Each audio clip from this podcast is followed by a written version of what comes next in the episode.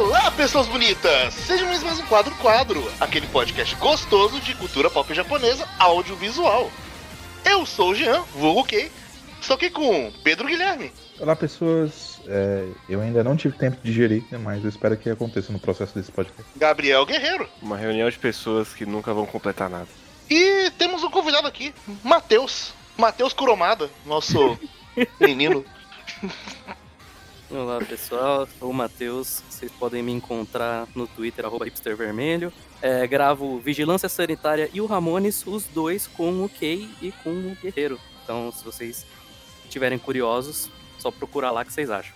E a gente tá aqui para falar de Mawaru Penguindran, um, um, um dos animes que eu vi quando eu tava saindo, eu tinha na minha cabeça que era talvez um dos melhores animes da década. E fui reassistir para confirmar esse sentimento e por que não colocar um podcast junto? Mas, de qualquer forma, é, momento um, começar com o momento Marília Gabriela de sempre. Qual é a relação de vocês com o Penguin Dran? Como é que. Bom, eu, sou, eu tô na mesma que a sua, eu acho, né? Longínquo ano de 2011, onde blogs de anime ainda existiam. E em 2011 foi quando eu comecei a meio que ver anime de temporada e tal. E todo mundo, quando o Ping Drum estreou, não parava de falar dele. Ficaram falando dele por um tempo ainda. E eu meio que fiquei na minha cabeça, ah, esse aqui é um anime para se ver, né? Aí no final do ano, novamente, um monte de blog lançando lista de melhores do ano. Pinguim Drum em todas elas. E eu falei, ah, vamos assistir, né? Aí eu assisti o Pinguim Drum nessa época, detestei. Porque eu tinha o quê? 2011, 14 anos de idade, 15 anos de idade, né? Hum. Aí beleza, Pinguim Drum ficou na minha cabeça, passou-se o tempo lá para 2017, depois que eu já tinha até parado de ver anime por um tempo e tal, um amigo meu chegou e falou: Mano, eu vi um negócio que você vai amar, chama Mawaru Penguin Drum. Eu falei, ah, eu já vi, eu vi faz um tempo, não gostei. Aí ele, não, vê de novo porque, sério, assim, é, é tudo você, é você esse anime.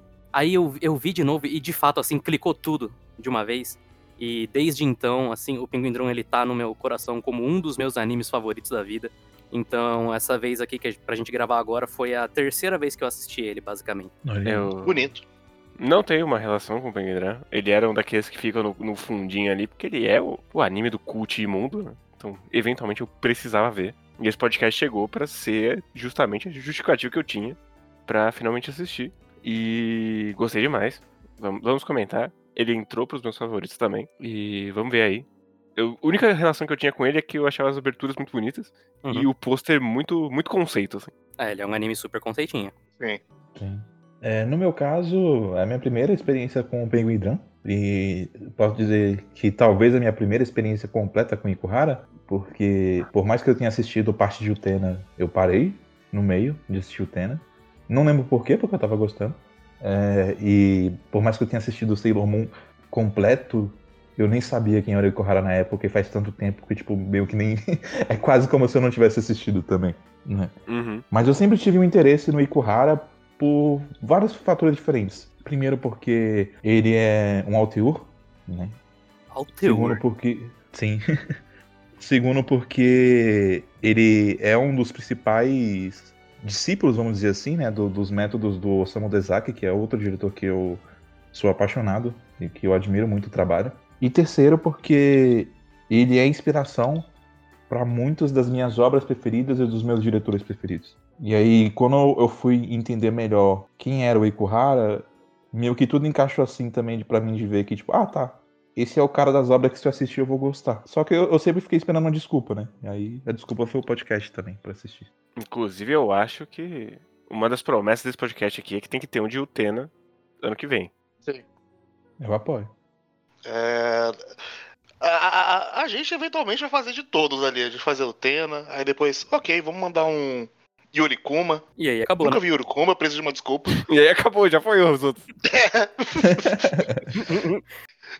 vai, vai, que ele lança outra coisa nesse Não, meio é, tempo. É, é, ele tá, com, ele tá com coisa Os documentários e entrevistas do, do Ikuhara. A gente fala só da segunda temporada de, de Sailor Moon, que é a que ele tava mais envolvido. Inclusive, eu recomendo Meu muito. ovo. Meu ovo. Se a gente for fazer cast Sailor Moon, a gente vai começar na primeira temporada falando do Junichi Sato, que foi mentor dele e é diretor de área. tá? Eu recomendo Enfim. todo mundo que tá ouvindo agora pesquisar fotos do Ikuhara, porque. É verdade. Esse homem tem as melhores fotos da história da internet. Assim. Tem uma foto dele vestido de, Sailor- dele vestido de Sailor Mart, que é maravilhosa. Tem uma foto dele com uma roupa de couro no meio de um, de um gelo seco, assim, que é linda também. Tipo assim, eu, eu, eu ousaria dizer que antes de Kubo tinha Ikuhara. Isso aí é um comentário forte. Sim. Mas é um comentário verdadeiro também. em termos de estilo e foto, assim. Eu, eu fiquei refletindo aqui o que você disse agora. É, é um. Não é uma frase que eu esperaria ouvir hoje. Seria Penguindrão o, o Bleach Cult? Eu só quis dizer em respeito de fotos deles mesmo, não, não em relação às obras. Seria estratégia de guerra um Bankai? Seria. Quase assim, né? estratégia de sobrevivência aqui. Não estratégia de guerra. Mas eu fiquei pensando, Mas eu falei será que ele deu uma, será que Não ele deu uma falou, não. tradução diferente? Eu falei. Você falou estratégia de guerra. Falou estratégica. E é uma coisa engraçada, porque quando eu vi 2011, é, tava traduzido como guerra. Aqui, agora eu vi como traduzido como sobrevivência. Nossa. Só que a minha cabeça às vezes volta pra 2011. Putz, Nossa, é, que é horrível, tradução ruim. né? Não faz sentido Ah, nenhum. 2011, né? A gente pegava uns fansub aí. É, na época a gente nem tinha como saber direito, né, velho? Foda. Eu acho que foi nessa época, mais ou menos, que eu parei de, de consumir coisa que tinha legenda BR. Não, mas era le- legenda em inglês mesmo. Era fansub em inglês ruim. Porra, aí é foda. Mas, enfim, é, do que, que se trata, Pinguina? Ah, Isso, isso não é uma pergunta fácil de se responder. Convenhamos. É, é, eu joguei essa bola aí pra ver se alguém pegava. Porque Bem- ele é um pouquinho complicado de É, falar. se você, se você e sem dar quiser, spoiler, principalmente. se você quiser sintetizar tudo que é Penguin Drum em uma sinopse, você não vai conseguir. Essa é a realidade. O ponto de partida dele é os três irmãos, o Shoma, o Kappa e a Uhum. Himari. É, A Himari é uma menina que ela tem uma doença terminal. Ela, em dado momento, morre. No primeiro episódio, isso não é um spoiler. E aí, Uhum. ela revive, mas ela- no que ela revive, os dois irmãos são incumbidos por ela de encontrar o Penguin Drum. E ninguém sabe exatamente o que é, porque se eles encontrarem o Penguin Drum, ela continua viva. Esse é o ponto de partida da história, porque muda bastante. Sim. sim. Muda, muda mesmo. Inclusive, muda os personagens que você gosta. Pelo menos pra mim mudou. Com bastante frequência. Eu, eu vou dizer que. Não sei se é porque eu revi agora, então eu meio que já sabia o destino de cada personagem, mas. Foram poucos os que eu cheguei e falei, porra, não gosto desse, e aí depois eu falei, ah tá, não, de fato é um personagem bom. Não, não, tipo, eu diria que no- quando eu falo que eu não gosto, eu não vejo como eu falando que são personagens ruins. Ah, sim, sim, sim. É, s- é só que eu gostaria de dar socos na cara do Kamba, tipo, com muito prazer. Mas eu não acho que ele é um personagem ruim. Sim, ma- mas acho que até isso eu bati um pouco no. Eu já sei o destino das coisas, então meio que. Por que que o Haru é um filho da puta? No Sim.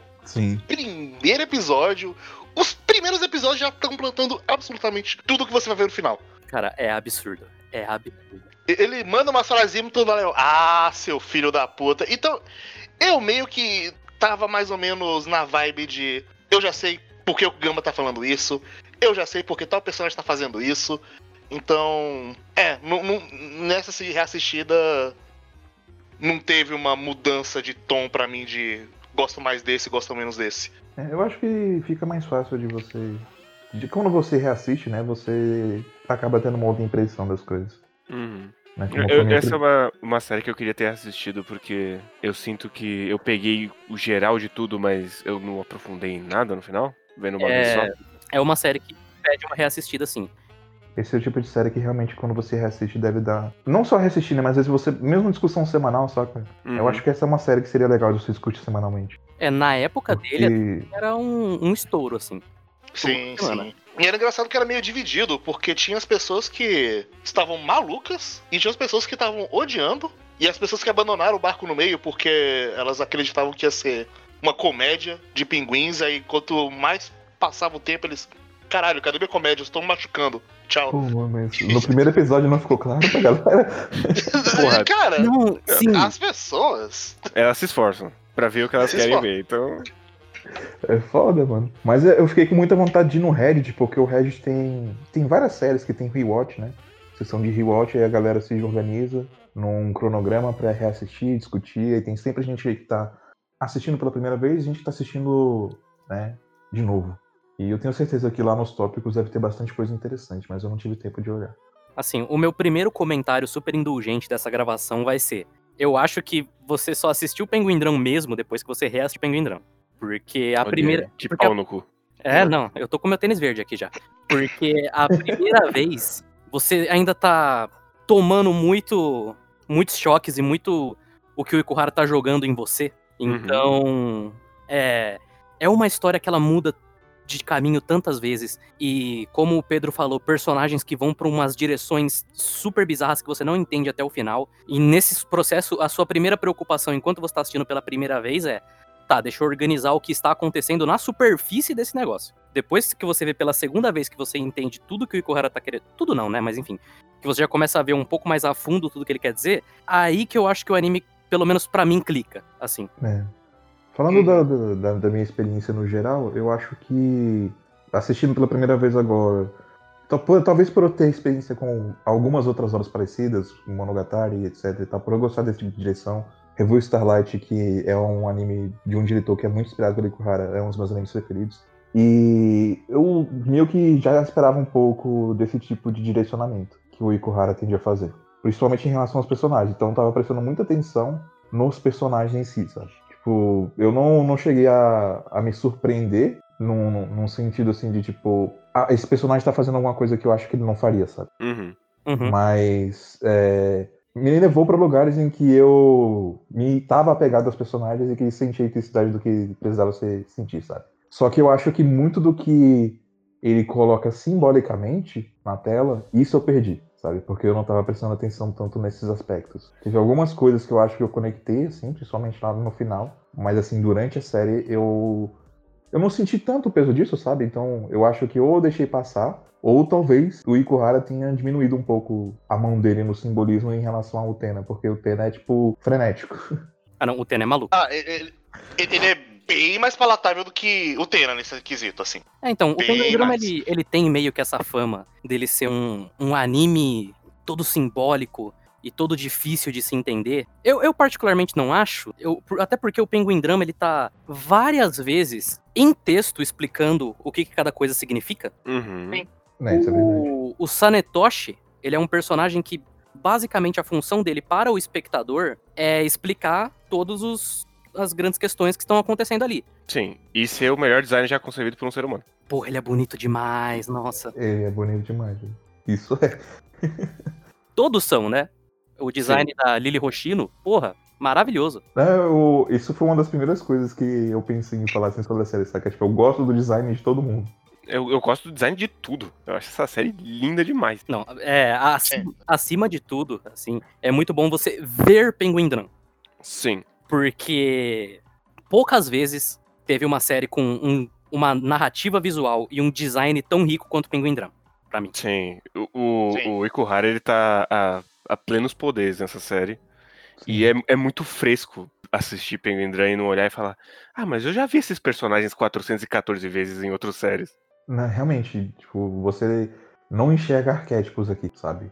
Muito dificilmente, você tem que se esforçar pra. Sim, e mesmo quando ele vai apresentar o arquétipo, que é, por exemplo, da Aringo, ele imediatamente vai e quebra em Sim. cima de você. Uhum. Sim. Até o, o, o arquétipo, mais arquétipo que a gente poderia ter, que é o Tabuki. No final das contas, ele não é. Uhum. Eu acho que antes da gente chegar na parte de spoilers, falando mais superficialmente de coisas muito legais que dá pra falar de Pinguim Drum sem spoiler muito, é. Eu adoro a direção e a trilha sonora desse anime. Porra, Sim, a trilha sonora é muito boa mesmo, cara. a trilha sonora. A direção não se fala, né? Mas- falando da trilha sonora especificamente, sabe? Tipo, é, eu gosto que as músicas, elas realmente que ficaram comigo, sabe? Uhum. Uhum. Mesmo quando, quando eu terminar de assistir um episódio, eu ainda tava, tipo, pensando na música e sentindo a música. A, a forma que elas encaixam pega um clima que. pou- poucos animes faz a trilha sonora que ela se destaca e pega muito bem onde ela deveria pegar. Que ela pega muito no clima e quando você ouve todos os covers de. Qual é o nome da banda? Não Era- sei. Das Idols? É, Ah, não, Double o, H. o nome da banda que elas estão pegando cover. Ah, eu não vou lembrar não, peço perdão. É, mas to, to- to- todos os covers que ela- são maravilhosos. E a música da estratégia de sobrevivência fica grudada. Rock E Over quando Japan. ela não toca, você fica triste. Sim. Sim. E, Nos últimos episódios, quando ela é rara, fica um pouco esse sentimento de solidão. E comentando um pouco mais sobre a direção também, é muito bom quando você assiste um anime igual esse e você percebe que praticamente tudo ali tá planejado, sabe? Uhum. a questão, por exemplo, do. A primeira coisa que me pegou quando eu tava reassistindo, e que depois eles literalmente explicam, né? Mas é a questão da casa deles, por exemplo, que é aquela. É basicamente um barraco, só que ele tá Sim. todo pintado, assim, que. Tudo descascando. Tudo Uhum. descascando, mas tem aquelas cores fortes em volta, tem um monte de ade- adereços e tem as estrelinhas voando em volta, que aí. Aquilo lá já diz tudo, sabe? São pessoas que estão vivendo numa situação horrível, mas que estão mascarando ela com todo tipo de floreio possível.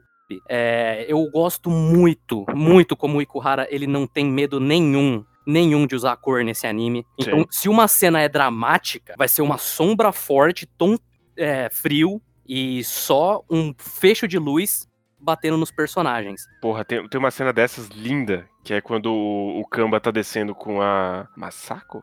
Massacre. A torre, que é só o, o verde de um lado, o roxo do outro, eles descendo no meio. Sim. É maravilhosa. Uhum. Sim, sim. O uso de cores realmente é, é algo que muito bom e eu ia destacar ele também. Mas não só por, por ser algo, tipo, dinâmico, mas também por ser algo consistente. Uhum. A série, ela utiliza de, de cores, né? Tratando de significados que, por vezes, eles vão se repetir. Um exemplo disso é o vermelho, sabe? O vermelho, ele, ele representa, claro, o calor, o amor, essas coisas todas, né? Mas também representa o sangue. E a gente vê Sangue e perigo também, né? perigo, sim. E a gente vê isso tanto no simbolismo da maçã, quanto nas ampolas, quanto no. Não, não existe um nome para aquilo, mas vamos dizer assim, na força da vida, os Uhum. personagens que aparecem em determinados momentos, né? Quanto em diversas situações em que, que nem o Matheus falou de perigo, realmente em que há um, um filtro vermelho acontece sobre a cena. Sim, e mesmo quando eles vão pro, pro metrô, que tem a inversão do urso branco pro urso preto, que aí fica tudo em preto e vermelho também. Sim. Tem os 95, por- 95 que eu não sei. Eu fiquei com 95% na cabeça, mas não é 95% na cabeça. Eu, eu sei o que é. Eu não sei se a gente pode falar já, mas eu, eu sei o que é. Mas, além disso, também, eu gosto muito das experimentações visuais que ele faz, por exemplo, nas alucinações da Ringo, Uhum. quando, Sim. quando vira tudo um, uma peça de teatro super melodramática, com os display de papelão dos personagens vestidos igual Rosa de Versalhes. O Ikuhara tenta. Ele, ele tentou se conter, eu senti aqui. Ele tentou se conter, mas não deu.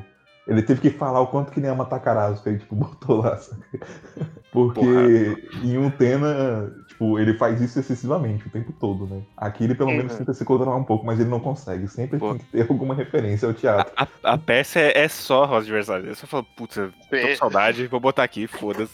E falam também, né? Nossa, você tava tão bem em Rosa de Versalhes. Tem nem vergonha esse homem. Mas outra coisa que eu gosto muito, e é talvez por ele ter vindo diretamente de, de Mahou Shoujo, é como ele trabalha a repetição de símbolo pra quebrar depois. Sim. Eu, eu já vi o Sarazanmai, né, que ele faz isso também lá, mas eu acho que aqui ele tá ainda melhor nesse aspecto. A primeira vez que ele quebra. A primeira não, no caso. A segunda vez que ele quebra todo o molde das, da estratégia de sobrevivência é uma coisa de louco, assim. Porque você tá lá, você fala, tá, eu já sei como isso acontece sempre. Aí quebra isso, você fala, meu Deus do céu, o que aconteceu aqui? É, eu, eu acho um negócio que ninguém tá esperando quando acontece. Uhum. Sim. É, mas eu acho que é isso, não tem muito mais pra onde ir sem entrar em zona de spoiler. É, eu não sei o que é um spoiler de Penguin então eu não sei também.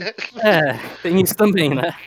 É, o negócio é que uma discussão mais aberta né, vai per- permitir que a gente se aprofunde mais. Mas, de qualquer mumaneira, assim, se você não assistiu o Penguin Drum, assista. Eu não- É, não tem sei. cara de. Não é pra Mas todo assim- mundo. Não é pra todo mundo. Não é pra todo mundo, mas De- assim, Deu uma chance. Pelo menos. isso, dá uma chance, assista aí. Deu uma se, chance Se com- você não gostar, passou. É, se você não gostar, você tá errado, mas tudo bem. Todo mundo. É, não, assim, deu uma chance com seu, com seu coraçãozinho aberto, sabe? E entenda que, apesar de ele ter essa fama e dele usar muitos simbolismos, existe uma linha narrativa muito bem clara ali, que eu, pelo Sim. menos, acho intrigante. Eu acho que Sim. Sim. Isso- Ela é. Ela E é sim, muito linda. Pelo menos vai levando pra frente, assim, uma coisa que você entende. Você pode não estar acontecendo. Você não pode não estar entendendo por que, que tá acontecendo tudo que tá acontecendo. Mas pelo menos você entende o passo A e o passo B de cada personagem conforme a série vai passando. Então ele é um anime que ele é divertido de assistir. No fim das contas. Menos lá pro final, que aí ele vai ficando meio difícil de assistir, mas tudo bem. Por outros motivos. Eu, eu acho que ah, as pessoas precisam saber ter um pouco de paciência, sabe? Uhum. Uhum. Não é porque algo tá sendo trabalhado que o payoff precisa ser imediato. Então, você tem que ter um pouquinho de paciência que vai dar tudo certo. Sim, mas. Dito isso, eu acho que, assim, vê o primeiro episódio. Você vai saber se é pra você ou não no primeiro episódio. É Sim. bem simples assim. Ele tem tudo. Tudo de Penguin Drum tá no primeiro episódio. Tanto a parte mais comédia, tanto a parte mais soco na cara e a parte soco no estômago. É verdade. Uhum. E ouso dizer, um dos finais mais bonitos que eu já vi, assim, fácil. O do anime ou do episódio? Não, o do anime, o 23, 24. 24. É 24. É um final bem bonito mesmo. É o excelente vilão.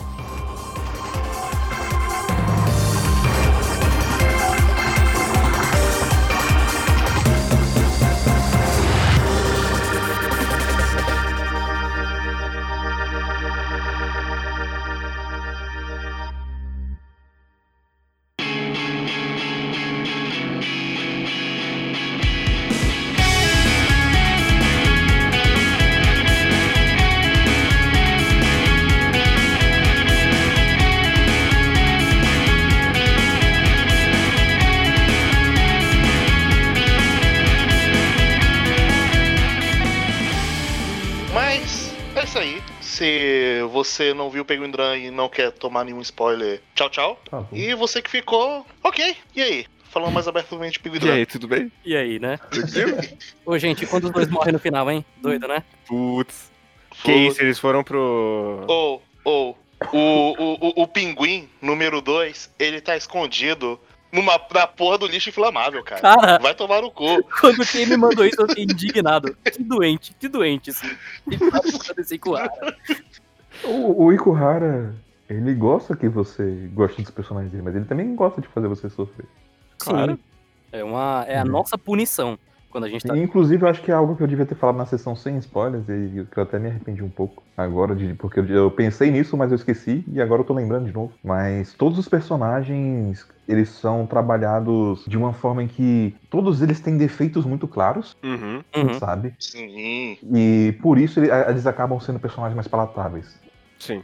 Mas apesar dos defeitos deles, todos eles são únicos e carismáticos o suficiente pra que você goste de todos eles. Sim. E eu gosto muito que sempre começa com. Olha que pessoa bonitinha e simpática. Nada de ruim pode vir dessa pessoa. Com exceção da Masako, que é meio que o contrário, né? Mas é porque a Masako ela começa como uma antagonista, entre muitas aspas. E no fim das contas, eu diria que ela é uma das maiores vítimas dessa história. É, no final é. Sim. Sim. Ela é. Ela deu uma volta pra mim bem legal, no final das contas. No final eu queria dar um abraço nela e um soco no Kamba.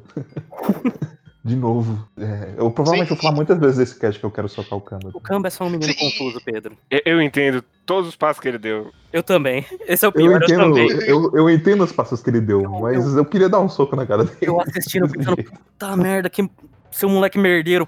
Caralho, mas eu, eu- nossa, Tá. eu não sei se eu faria diferente. Eu não sei se eu faria diferente. Provavelmente eu não faria diferente. Ah, não sei, eu acho que tem uma coisa dele que eu faria diferente. Eu não faço ideia, mas assim. Porque, porque eu acho que talvez só tenha um ponto do personagem dele que, que eu entendo, mas eu não quero entender. Eu acho que essa é a verdade. Acho que é bem possível, mas. Por onde você quer começar? Ah, chega? Tá, vocês querem que a gente faça uma coisa mais aberta ou comece do começo e falando dos personagens e indo e voltando? Eu não sei.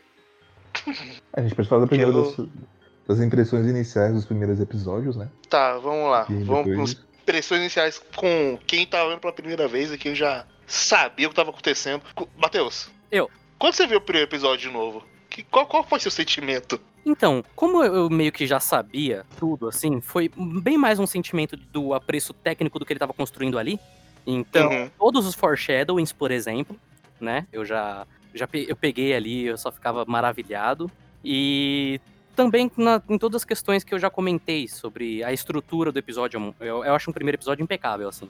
E a maneira, da, a direção né? Como ele já. Ele meio que já entrega tudo no primeiro episódio, de como ele vai ser, o que, que ele é, o estilo da direção, como os personagens agem, como esse mundo funciona, o mundo da narrativa, no caso, não o mundo deles, né? Uhum. E a única coisa que eu não lembrava era da exata cena final, Quando ele beija a irmã. quando ele beija a Himari. Eu falei, eita porra. Eu lembrava do- das coisas que aconteciam mais pra frente, mas eu não lembrava disso. E eu falei, caralho, é real, né? Tá tudo aqui mesmo. E, Tá tudo e, e esse, inclusive, esse, esse é um ponto em que muita gente quebra o Pinguindran aí, assim. Uhum. Eu, eu, eu, não, eu não duvido nada que metade das pessoas que assistiram esse primeiro episódio viram isso e falaram, ok, tchau. E é isso aí, nunca mais olharam pra trás. ok, dos animes que eu assisti, esse aqui tá em sexto lugar, vou embora. Mas Bonito. sabe o que é a parada engraçada, sabe? É que, tipo, existem, existem muitas coisas é, que são glorificadas e, tipo, glorificadas, fetichizadas, ou, ou que são, sabe, padrão Uhum. dentro de, de animes, que é perfeitamente compreensível porque elas são criticadas e porque que existe um debate sobre elas, sabe? Uhum. Mas eu acho que às vezes é mu- muito importante a pessoa ver o contexto, porque eu não consigo lembrar da cena final desse primeiro episódio e pensar que ela é glorificada, sabe? Não, Não, não, não é de não é. nenhum. E nenhuma Hum. das cenas do Kamba com a Himari são. Assim. Não. Não. Tipo, existe uma romantização, Uhum. mas é importante distinguir porque é uma romantização no sentido mais puro da do romantismo, que é justamente o fato de que é uma hipocrisia e uma tragédia. Sim. O Ikuhara, ele não, Sabe. distingue, ele não distingue entre amores. Não existe o amor romântico, o amor carnal, o amor ágape, o amor fraternal pra ele. Pra ele é tudo uma coisa só. Nesse anime, pelo menos. É amor. Sim, e é uma. De certa forma, né? É, é uma visão bem parecida com a mensagem final da série, porque essa visão romântica do, do, do amor, né? É como se realmente fosse uma amarra do destino. Sim, e é o que causa a queda do Kamba também, no final das contas. Sim. Mas, mas eu acho que não, absolutamente nada. E eu gosto de como ele termina praticamente todos os episódios, te deixando na ponta do pé e falar, puta que pariu, eu preciso ver isso aqui. No episódio seguinte, quando você descobre que a Ringo é uma stalker do caralho e passa os créditos, eu acho maravilhoso. Porra, ele, ele vai construindo ela como, ah, é a menina clichê, né, que tá apaixonada pelo professor, e por um acaso ela também persegue ele. Sim. Sabe o que foi o, o, o pior de tudo? É que, Hum. tipo, pela direção, inicialmente, você logo viu ali, ó, ó, ó, tá ali o par do, do show, ó, ó, o par do show vai ser essa menina. Já tá, já tá telegrafando pra mim que ela vai ser o, o interesse romântico dele. E Uhum. aí ele quebra a sua expectativa com, com. Inicialmente ela realmente parece uma pessoa normal, e depois você vê que ela é, é muito louca. Sim. Eu acho, eu acho que só cai a ficha de verdade quando você vê ela em cima do prédio pra tirar foto do, do- da comédia. Sim. Sim. o que caralho essa menina tá fazendo, velho? E aí depois, né, é revelado o Tabuki. Sim. É uma escalação do, do absurdo, porque esse segundo episódio ele é majoritariamente um episódio de comédia. Tem Uhum. todas as ceninhas com Uhum. os pinguins fazendo todas as merdas possíveis. Sim. São, inclusive, maravilhosas todas. Aí Pô, ela, muito bonitinho o pinguim levando o guarda-chuva, cara. pô, o pinguim leva Sim. Porra, o, o pinguim que fica matando barata com um aerosol. Sim. Não, eu gosto que cada vez escala mais esse pequeno arco dele com as baratas. Sim, e assim como escala também o arco do Pinguim do Kamba com as revistas pornô. Sim. Sim. E Não, o pinguim do Kamba, ele escalona na taradice a cada episódio. Porra, ele pescando calcinha no hospital, bicho. Sim. Não, o, o pescando calcinha eu, eu ainda achei de boa. Quando ele tava, tipo, enfiando a lupa debaixo da saia da médica, eu fiquei, tipo, É, para, cara! E aí depois, Pelo amor quando, de Deus. depois quando entra a Masako e a Esmeralda, que a Esmeralda fica com as fotinhas dela. Sim. Bom demais. sim. Mas é, aí. Eu confesso que tem em alguns episódios que eu achei um pouquinho too much, mas no geral eu gosto dos pinguins. Nunca chegou a quebrar pra mim. Mas pra, Pra pra mim mim funciona pelo que eles representam. Sim, também. Mas é O- de mau gosto, sim. Mas funciona. É. E aí, tipo, eu inicialmente rejeitei a Ringo, porque. Até, até tem esse ponto desse episódio, quando o Tabo que aparece pela primeira vez, até eu tava de boa. Até que, que a gente descobre que ela deita debaixo da casa dele. Aí eu fiquei, tipo. Ah! E, e eu gosto muito da direção dessa cena, porque ela é completamente tensa. Você, caralho, velho, essa mina tá fazendo merda. Né? Não- não- E você é- nem é- sabe a merda que ela tá fazendo ainda. Tá longe? É. Sim. Sim, porque vai ficando tudo só no áudio do pinguim com ela. Só no, no último plano do episódio mesmo que ele mostra ela debaixo da, da casa dele. Fala, cara, Uhum. ok, essa menina tem um problema sério. Mal você sabe que todo mundo ali tem um problema sério. E tipo, eu acho que a personalidade da Ringo, ela brilha muito em outros momentos, sabe? Mas quando ela tá nesse modo stalker dela, principalmente no começo, ela é uma personagem um pouco mais difícil de você acabar gostando. assim. Uhum. É, E, tipo, não, não, não é nem só porque ela é creepy, sabe? Mas, tipo, no episódio seguinte, quando, é, por coincidência, entre aspas aqui, muito entre aspas, o, o Show e o Kamba entram na vida dela, e a Himari, né? Mesmo assim, ela continua agindo de forma muito escrota com os outros só porque ela quer ser stalker do cara. Uhum. É. É, não, ela é uma pessoa escrota ali. Ela não- Sim, Sim, e nesse sim. ponto na série, ela é meio que a pessoa mais escrota. Então, até você realmente entender tudo o motivo pelo qual ela tá fazendo tudo isso, ela é só uma menina muito chata, que tá sendo muito escrota com todo mundo, e que tem aí leves traços de psicopatia, talvez. Em E relação... que Destiny! Isso é muito chato, meu Deus do céu. As desilusões dela no, do, no, do... Então ela, ela acaba sendo uma personagem bem irritante nesse começo mesmo, de fato. Sim. Sim, e você até fica questionando até onde ela vai. Quando tem Ela um vai empurrão na até escada, você não der. sabe que Veja bem, ela drogou um homem e ia sentar em cima dele. você. Não, mas lembra quando um episódio termina com alguém sendo derrubado da escada Lembra? e ela carimbando um. Aí você, caralho, essa filha da puta matou uma mulher de graça pra seguir esse diário? Não, mas que tá eu, acontecendo? a minha reação foi muito engraçada com essa parte quando, ele fo- quando ela foi estuprar o professor. Que era tipo, eu já tinha meio que levado, tava levando na boa ela. Aí quando tem essa cena, eu falei, ah, é? É verdade. Ela tem problema, né? Eu tinha esquecido já. Porque tem Mas isso, né? quando- Porque ele termina o episódio 2 com essa cena mostrando que ela é uma stalker desgraçada. O episódio 3, se eu não me engano, eu não sei se é o 3 ou se é o 4 que eles vão pro parque. Eu acho que é o Acho que é o 4. 3. O, É o, 4, o 3 é outra coisa. É só elas se fuderam muito e tudo dando errado com ela. Sim. E você sabe que o que ela tá fazendo não é saudável e o motivo pelo qual ela tá lá não é saudável. Mas você ainda fica com dó quando a menina, por exemplo, tá lá pra se jogar na água e o gambá peida na cara dela. O, o- acho que nem só que, que, que dá pena, sabe? É algo que é vergonha alheia de assistir. Sim, Dolorosamente, sabe? Tipo, não é nem só porque ela tá errada, você vê que, assim, qualquer pessoa ali sabe que ela tá errada, sabe? sim. Mas ele também equilibra com, as cenas dela com a Himari, que ela age como um ser humano normal e aparentemente tá tudo ok ali, né? Uhum. Então, assim, Hum, ela, é. ela é psicopata nesse contexto específico que envolve o Tabuki. É porque, assim, se você trata mal a Himari, você não é um ser humano. Né? Basicamente.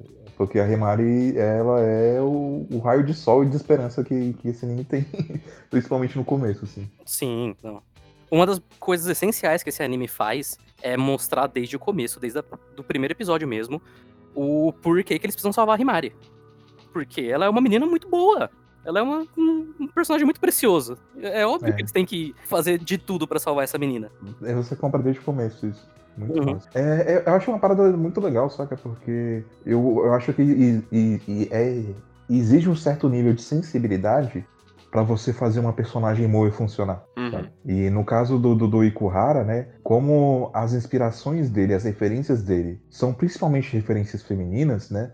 Mesmo quando a gente trata de visões de diretores que influenciaram ele, o, o Junichi Sato, o Osamu Dezaki, são pessoas que foram influenciadas por shoujo, que foram influenciadas por Takarazuka e que tem um pouco mais esse, esse trabalho, essa sensibilidade, né? Fora que ele mesmo aprecia muito esse tipo de obra. Uhum. E, e daí você tem uma personagem em que feita pra te vender a personagem de uma forma visual. É porque O 20 é o que mostra o passado dela com o Shoma, isso. Porque eu acho que esse é o. É o 21, não? Não, é o 20. É o 20, né? É o 20. É- Esse é o meu episódio preferido da série. Eu acho que eu fico com o 9, mas esses três são os meus favoritos também.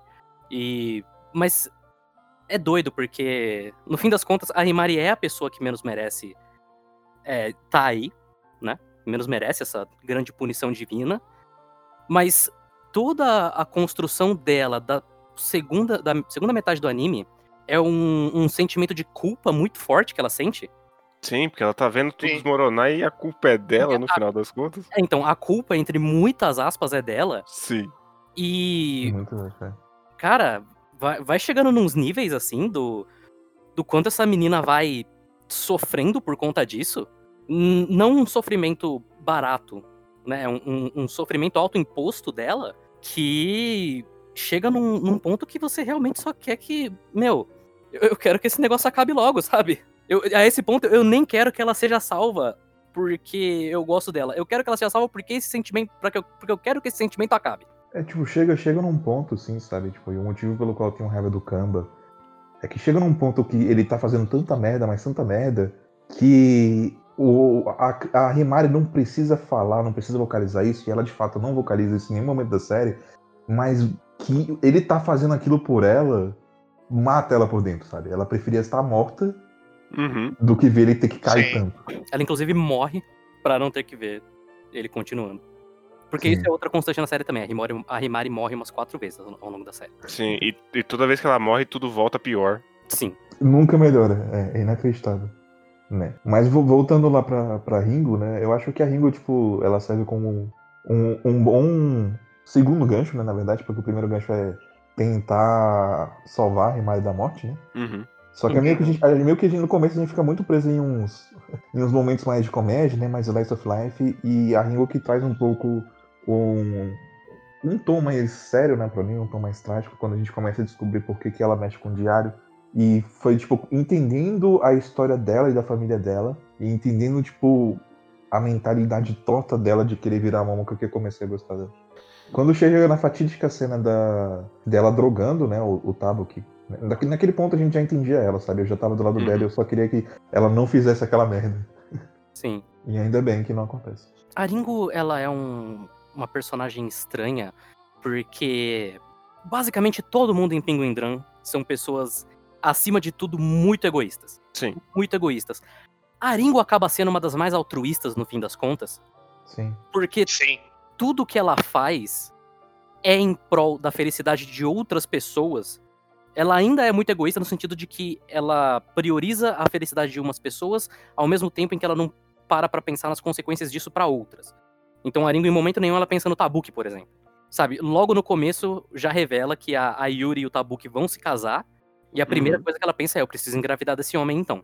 Sim, o, o Shoma joga isso na cara dela, né? Tipo, você não tá Sim. pensando nos sentimentos dos outros. Sim, o Shoma, ele fala naquela cena da escada que você não é uma pessoa boa. Porque você, ela ia pra frente com esse pensamento de tudo vai ficar bem no final, mas essa cena do Shoma, em que ele diz pra ela, você não é uma pessoa boa, é a cena que quebra ela.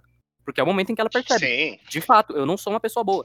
Sim, eu tô querendo buscar a minha família que não existe mais, e pra isso, foda-se passar por cima. Uhum. Vamos aí.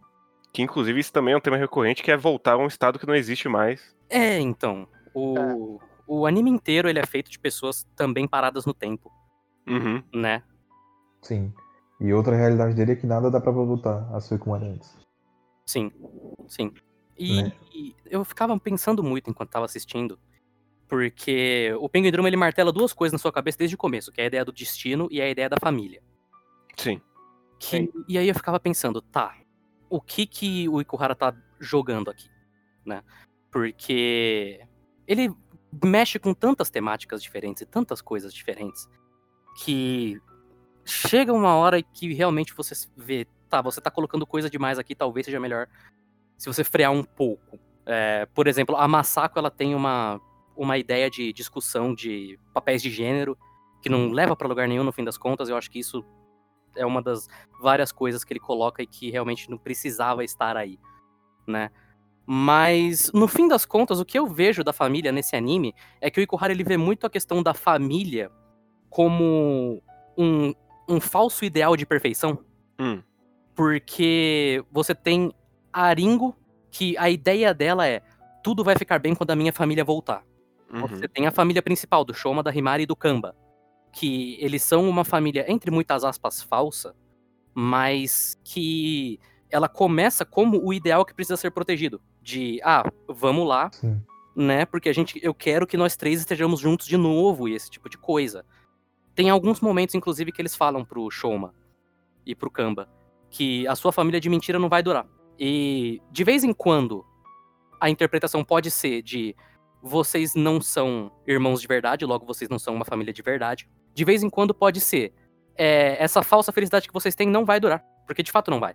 Você tem, por exemplo, também a Yuri com o Tabuki, que eles são literalmente uma família falsa, Pra manter a aparência.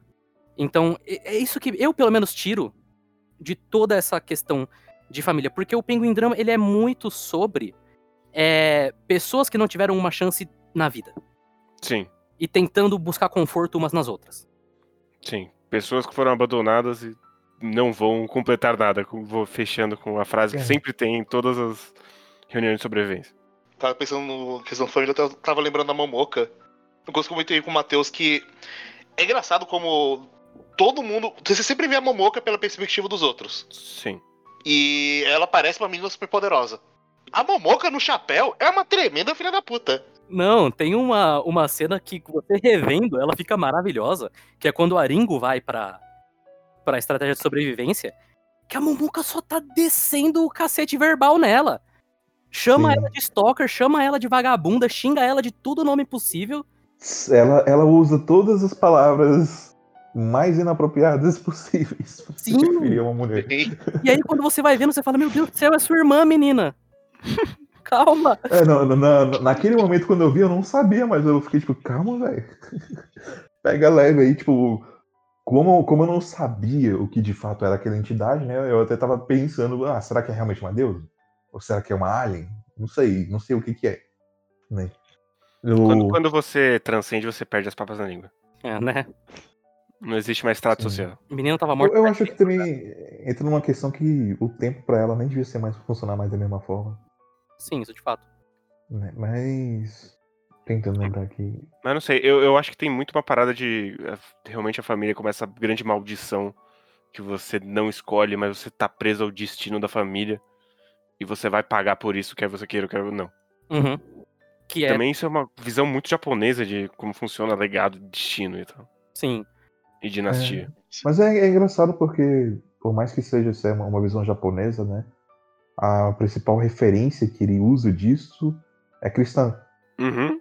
que é Adão e Eva, né? Sim. E, é, e e ele, tipo, ele realmente pesquisou mesmo e entendeu qual que é a raiz da parada, porque é realmente isso.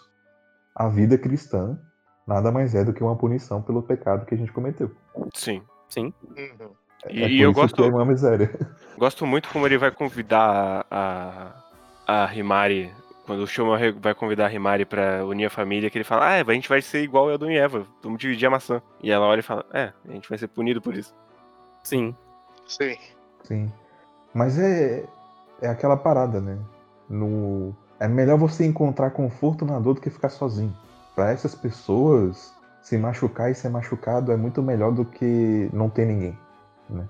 Por isso que por mais que a família não seja perfeita, por mais que seja algo que vai te causar dor, né? Que vai te prender a um destino, é algo que essas pessoas que não têm nada não querem viver sem. Uhum. Uhum. Então elas estendem as mãos pra formar a própria família delas ali, por mais que não se encaixe. Sim, porque disso que nasce o amor. E no fim das contas, essa é a solução final, né? É esse Sim. amor que foi nutrido entre eles, que meio que, entre muitas aspas, resolve a questão toda. Né, né? Compartilhar o destino, né? É Uhum. Essa metáfora de compartilhar o destino. O que, inclusive, eu, eu, acho, eu acho legal que tenha acontecido da forma que aconteceu, falando dos três irmãos no caso, né? Porque é o, o ciclo se inicia com o Kamba compartilhando o destino com o Shoma, que o Shoma compartilha o destino com a Himari, Uhum. e aí a Himari fecha o ciclo compartilhando o destino com o Kamba. Sim. Sim. E ainda nessa questão do, do destino, eu gosto muito de todos os motivos circulares que ele vai usando ao longo do anime, Uhum. que, que é essa ideia, né, de que o destino ele é uma coisa circular, o pecado do filho, o pecado do pai vai pro filho. E eu tava esperando, assim, um momentinho em que ele ia meio que usar isso de uma forma visual, e ele usa no último episódio, quando o Kamba tá lá e ele tá cercado pelo círculo, e aí a partir do momento em que a Himari dá a maçã pra ele, o círculo quebra. Sim. Eu acho muito bonito, assim. Me emociona, de verdade. E eu gosto muito da sacada também de usar o metrô como destino. Aham. Achei, achei boa. Sim. Que aí ele, ele também acaba usando a Momoka como uma pessoa que faz você trocar de. fazer a baldeação ali, Sim. de uma linha do destino pra outra. Uhum.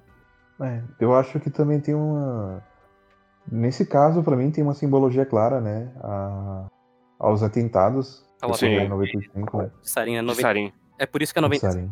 Porque Ah, o tempo todo eles falam, aconteceu há 16 anos atrás, o anime se passa em 2011 e o atentado aconteceu em 95. Sim, então, tipo, muito da iconografia ali do destino remete à religião, né? Uhum, E sim. nesse caso, o, o metrô, ele se transforma nesse local de culto. Porque foi um ataque religioso, né? Foi um ataque Foi, foi, foi. De uma seita apocalíptica. Foi. É a mesma coisa que tem do pai do. Do. do Showman. Que inclusive é muito estranho isso, porque ele é igualzinho o Kamba. É, Mac Família é quem você escolhe.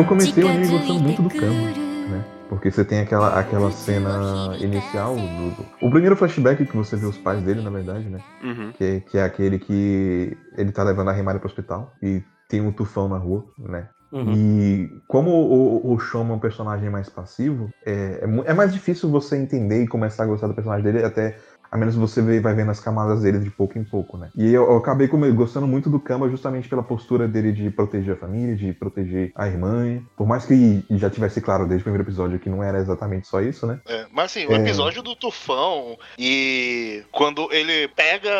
Ele tenta pegar o chapéu. Aí passa Sim. um tempão dele se arrastando no caminhão. Cara, Uhum. Você fala, ok, esse homem. É de, Tá uma, morto. é de uma intensidade isso aí. né?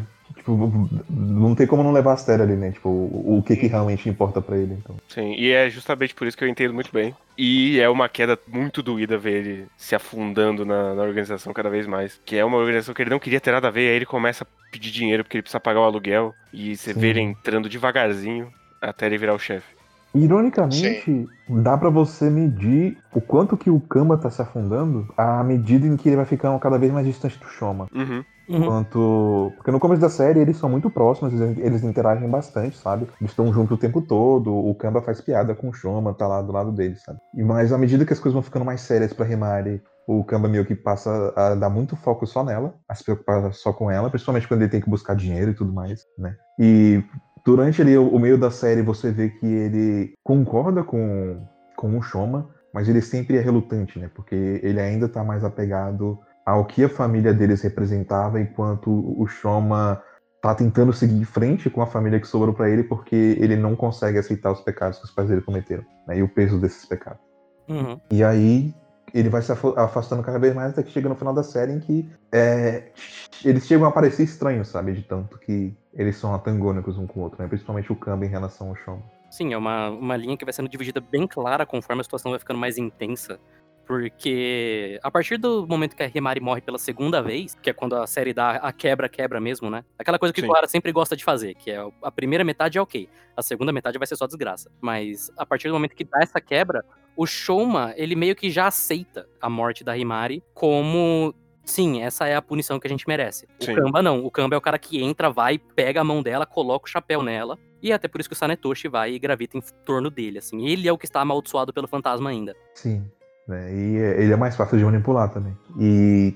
Mas é meio que, tipo, por isso que, pra mim, acabou sendo difícil não de- de deixar de gostar do Câmara ou dar uns socos na cara dele, sabe? Que por mais que eu entenda toda a situação dele, ele se colocou naquela situação, sabe? Existe uma parte dali que foi de fato a culpa de outras pessoas que manipularam ele pra estar naquela posição. E tem o. No que ele se colocou ali e aceitou, sabe? Porque ele teve muito tempo pra pensar. Mas eu muito também. tempo pra desistir, né? E não quis. Sim, porque é justamente isso. Ele teve muito tempo pra pensar, ele pensou por muito tempo, e ele chegou na conclusão dele, que era: eu preciso fazer de tudo pra salvar essa menina. Sim. É- Aí que tá, tipo, o, o afastamento dele do Shoma, ironicamente, enquanto ele acha que ele tá mais próximo dos ideais do, do, do pai dele, na verdade, ele se afastou e quebrou ainda mais o que ele tinha de família, a imagem de família dele, né? Não só, ironicamente, no caso do Shoma, né, mas até mesmo no caso da Masako, porque teoricamente, né, se não fosse esse orgulho, se não fosse esse ideal que, que o pai dele implantou nele, né, passou pra ele esse, esse destino, ele teria aceitado a proposta dela. Quebrando o orgulho dele, sim. Mas ele teria aceitado o dinheiro da Masako pra fazer o tratamento da, da Himari. Ele não quis. Ele quis arrumar o dinheiro por conta própria, se afundando cada vez mais. E aí, de certa forma, você pode encarar isso como ele quebrando as duas famílias. Ele não quer o envolvimento da outra família dele porque quer se afastar, mas ele tá quebrando cada vez mais a própria dele. É, foi quando chegou nesse ponto que, tipo, eu entendi para onde o personagem dele tava indo, sabe, mas tava sendo difícil. Sim. É porque existe no Kanban e no Shoma a, muito a ideia de que o Shoma ele é meio que a mãe dessa relação, enquanto o Kamba é o pai. Uhum. E logo o Kamba, Sim. ele é o cara mais orgulhoso, ele é a pessoa que tem que carregar essa família pra frente, e isso tá preso no cérebro dele a partir do momento desse episódio do tufão mesmo. Sim. Uhum. Então é isso, ele vai até as últimas consequências pra salvar essa família dele, que no caso é a Himari, né? Inclusive, É. um, um dos momentos mais bonitos pra mim, em questão visual mesmo, é quando o mostra o funeral do pai do Kamba, né? Que ele tá na, vendo a fumaça saindo no lado de fora e a fotografia Uhum. tá toda cinzentada. A Himari chega pra colocar um, um band-aid na cara dele, a mão dela tá com uma saturação muito forte. A cor tá muito forte. Ela coloca, corta pra ela, a fotografia já tá normal de novo. E aí corta pra um plano geral, está normal de novo também, né? Que também é outro jeito de representar visualmente o- a importância que essa menina tem na vida dele. Sim, com certeza. Uhum. E eu também gosto muito quando a gente vê o porquê que ele saiu do, dos Natsumi. É já ele tomando no cu porque ele quer proteger todo mundo.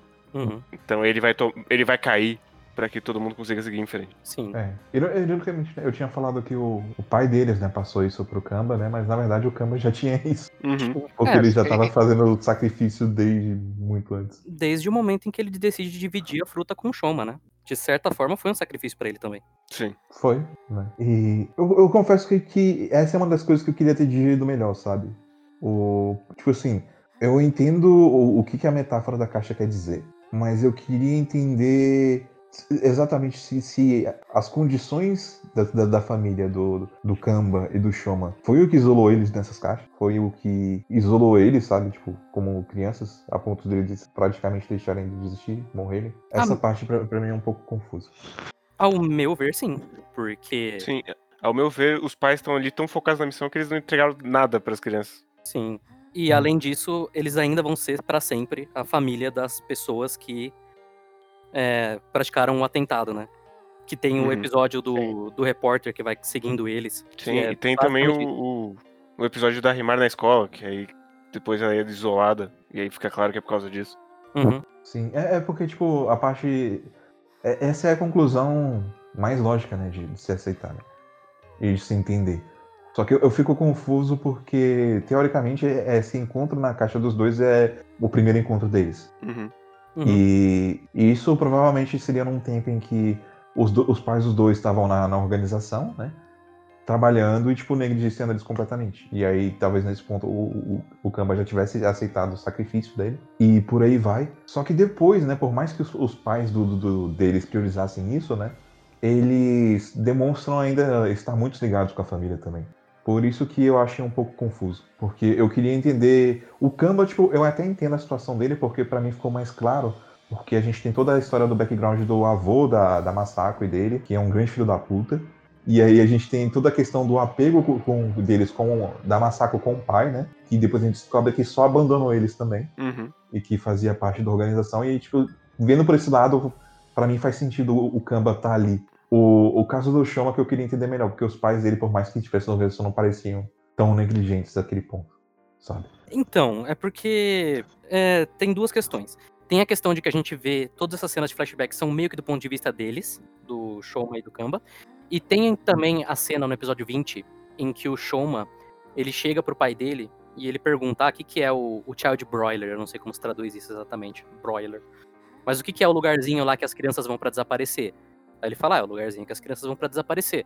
Todo dia um monte de criança desaparece, só se a gente conseguir a nossa missão que a gente vai, sabe, ir pra frente. Então, mesmo aí, é é uma pergunta pessoal do Shoma que é retrucada com uma resposta idealista do pai Uhum. dele. Então, Uhum. a gente realmente não vê negligência por parte deles, mas a gente tem pequenas dicas do que seria isso também. Sim, É. e, e, e As olhando pro pequenas outro lado, eu vi. No, no flashback de quando eles vão fazer o atentado, é bem quando o Shoma nasce. Então é um grande. Ele, ele tá meio que preso nesse destino que É. ele nascer foi o catalisador da, da- do atentado. É, o Shoma, o Kamba, a Masako e a Himari, né? A Himari não, perdão, a Aringo. Os quatro nasceram nesse dia, né? Então os quatro estão ligados ali também. Ah, e Broiler é assadeiro. Assadeira. O grader. Nossa. Mas sim, eu consigo, consigo entender a situação. Eu só queria que fizesse um pouco mais de lógica dentro da minha cabeça. Mas eu acho que é o tipo de coisa que reassistir vai reforçar. A única coisa que pra mim ficou meio solta, que eu não entendi exatamente porquê, é realmente a questão dos pinguins, porque o pai do Shoma ele fala que a gente vive num mundo congelado e é por isso que eles têm todo o motivo de pinguim e tal. Eu não entendo exatamente o porquê, exatamente o mundo congelado é a metáfora que ele usa. Que falta o calor do amor? Não sei. Eu, eu sei porque que ele vai usar depois, porque ele usa pro próprio Kamba, que é o pinguim na, beira, na beirada que tá pronto Não, de cair. eu, eu entendi de forma diferente. Porque, porque quando a gente tem o, o motif do, do destino, né? Quando, Ele é principalmente Sim. quando o Sanatoshi está falando sobre, sobre as coisas, é, sobre por que, que ele acha seres humanos desprezíveis e tudo mais, ele fala sobre como a gente está muito preso ao nosso próprio ego, porque a gente utiliza né, essa caixinha que a gente chama de ser para se proteger. Né? Uhum, uhum. E aí a gente acaba sendo extremamente egoísta, porque no final das contas a gente se fecha dentro das nossas caixas. E, e da- da- alguma, eu lembro que tinha alguma frase que ele tinha dito quando ele fala isso, ou pouco antes dele falar isso, que ele dá a entender que as pessoas estão estagnadas, que as pessoas estão presas em um ciclo de não estarem reconhecendo umas às outras, de não estarem reconhecendo o valor dos sentimentos dos outros, o valor do amor dos outros. E, e aí, e aí, quando ele tá falando isso, o mundo é descrito como cinza, né? Como uma cor sem vida. E aí a interpretação que eu tive desse mundo congelado é isso, sabe? Uhum. É, É, eu, eu- não- eu tive a mesma, e tá todo mundo meio que parado no tempo ali. É, Sim. e, e o parando Tabu que é o Yuri presos E- na Momoca. Se você parar pra pensar, o símbolo deles trocando de destino é a pessoa pegando Ele fogo. só pegando fogo. Quando o Shoma fala pra Ringo, eu te amo, ele pega fogo, né? É verdade, é verdade, é verdade. Faz sentido. Né? Aí eu acho que é isso. Faz bastante sentido.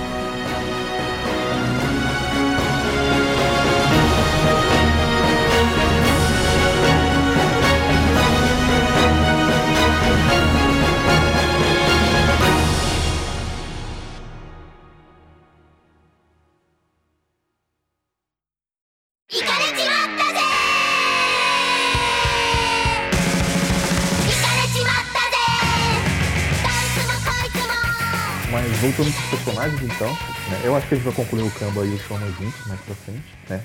Mas acho que a gente pode falar de dois personagens que são interessantíssimos e que não vão com certeza puxar a discussão final desse podcast, né? Mas o, o Tabuki e a Yuri. Eles são os personagens que eu menos gosto, pode puxar. No final Eu. também, pra mim. Assim, ele- eles são os que eu menos gosto. É, o ainda- Tabuki. Eu ainda gosto demais, mas eles são, de fato, o elo mais fraco do anime pra mim. Sim, Eles sim. são os que eu menos gosto, mas eu gosto deles. Eu gosto Sim. deles, mas eu, eu Mas acho que. eu, eu acho uma, uma, uma leve barrigueada ali quando a, a narrativa entorta pra entrar neles e depois voltar. O, o, o Tabuki, ele tá um pouco mais assim, porque eu acho que a Yuri ela acabou sendo a pior aproveitada assim nessa série. Uhum. Cara, eu.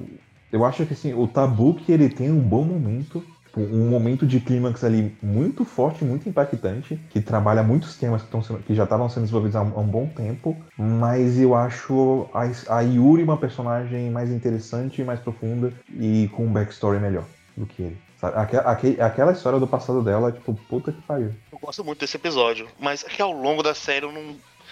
Eu não gosto muito de como ela vai, como ela é tão resumida a.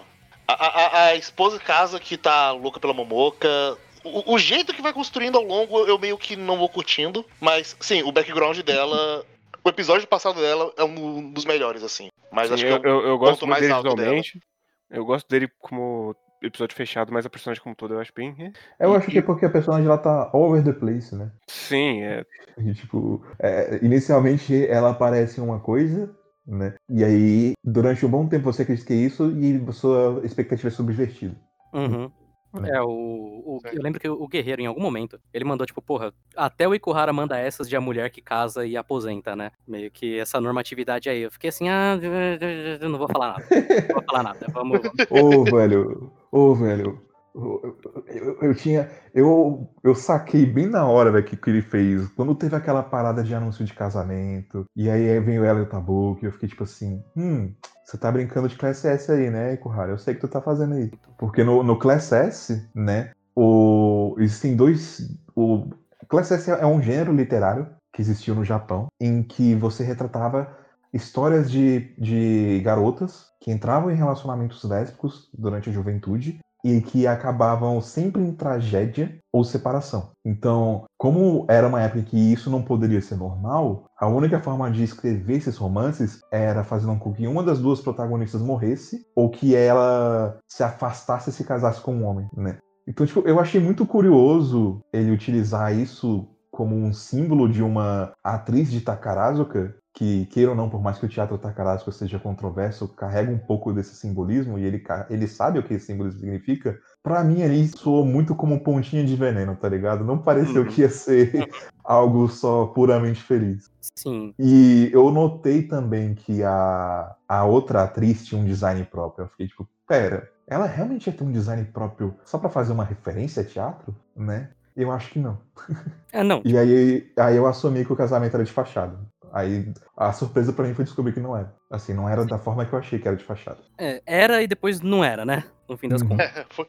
Eu gosto da Yuri e do Tabuki. Eu gosto dos conceitos que eles trazem e de toda a ideia deles novamente, porque o, o Tabuki é a pessoa que implica a punição neles, né? Por causa do, dos passados, do passado dos dois, enquanto que a Yuri é a pessoa que ela tá tentando realmente voltar. E ela é a que tá estagnada no tempo de fato. Né? Os dois estão, mas de maneiras diferentes. Sim. E eu gosto muito do todo momento dele percebendo que ele virou um monstro vazio porque ele perdeu o Moka. Sim, sim. Sim. Tem o simbolismo é. do pássaro preso, né? E uhum. o Moka é a pessoa que liberta ele, e quando tem a cena dele vendo o que aconteceu no atentado, é o pássaro preso de novo, né? Então. Sim. Eu acho que, por mais que. É, é, às vezes eles quebrem um pouco o, o ritmo da narrativa, e por mais que a, a Yuri esteja, esteja um pouco, tipo, demais em todos os cantos, né? Eu acho que eles enriquecem a obra de maneira geral. Então. Eles enriquecem e. É, tipo, o personagem da Momoka, por exemplo, ele se torna muito mais bem realizado porque a gente tem a visão deles que realmente conviveram com ela. Uhum. Né? A gente não tem só a, a, idealização que a, que a Ringo tinha por conta do, do que os pais dela falavam. Uhum. Né? A gente entende melhor quem é Momoka é através da visão deles. Entende eles melhor, melhor em contrapartida, né? Por isso que eu realmente eu... gosto muito do, do, episódio do passado da Yuri. Eu, eu não acho que precisava tirar. Eu acho que precisava ter conectado melhor essas duas pontas. Sim, sim. Mas e não precisava da Yuri ser uma motoqueira que rouba o diário também. É, sim, isso é um, é um exagero. eu gosto também. É, o episódio do passado da Yuri, porque eu vi o 14, que é o episódio que a Yuri tenta estuprar a Ringo, né? E eu fiquei, uhum. eu não lembrava disso, eu fiquei, como assim? Como assim? Mas vamos dar o benefício da dúvida, né? Porque o, o Ikuhara já, já mostrou que ele, que ele não, não, não faria deliberadamente uma personagem que é uma lésbica maluca que sai estuprando criancinha. Quando eu vi o episódio 15, e aí eu comecei a pensar em toda a questão do ciclo e de como o, a prova de amor dela foi quando a Momoka salvou ela da mesma situação com o pai dela, e aí ela está presa no passado e ela vai replicando a mesma coisa com a Ringo pro Shoma chegar e salvar, eu aceitei um pouco melhor. Eu ainda acho que não precisava ter feito assim, mas Foi um pouco over, sim. Melhor. Foi um pouco over. Eu acho que o, o maior problema da, dessa cena é que ela ocorre num ponto em que a gente ainda não entende o quanto que a Yuri é quebrada. Sim. Sabe? E, tipo, quando, quando a gente vê a Ringo fazer a mesma coisa, é diferente porque a gente entende o quanto que aquilo pesa para Ringo, sabe? O quanto que aquilo tá fazendo mal para ela mesmo. Uhum. Aqui, por mais que a gente até entenda que a. Quando, quando chega nessa cena, quando, por mais que a gente entenda que a Yuri tá fazendo mal para si mesma e que ela provavelmente tá um pouco perturbada da cabeça, é, não tem o mesmo peso, sabe? Sim. É, é diferente. Uhum. tô pensando aqui no que. É. De personagens, falta Masako ainda. Antes da gente. Falta Masako e talvez orbitar um pouquinho no Sanetoshi. É, porque eu. Fico, fico, muito feliz que o Ikuhara leu Fausto, ele só falou: vamos aí, né? É agora. Porque, porra, a apresentação do Sanetoshi é ele encontrando o demônio fazendo contrato. É um para um ali. Sim. Sim. Inclusive, é, é estranho como ele demora para aparecer, né? Sim.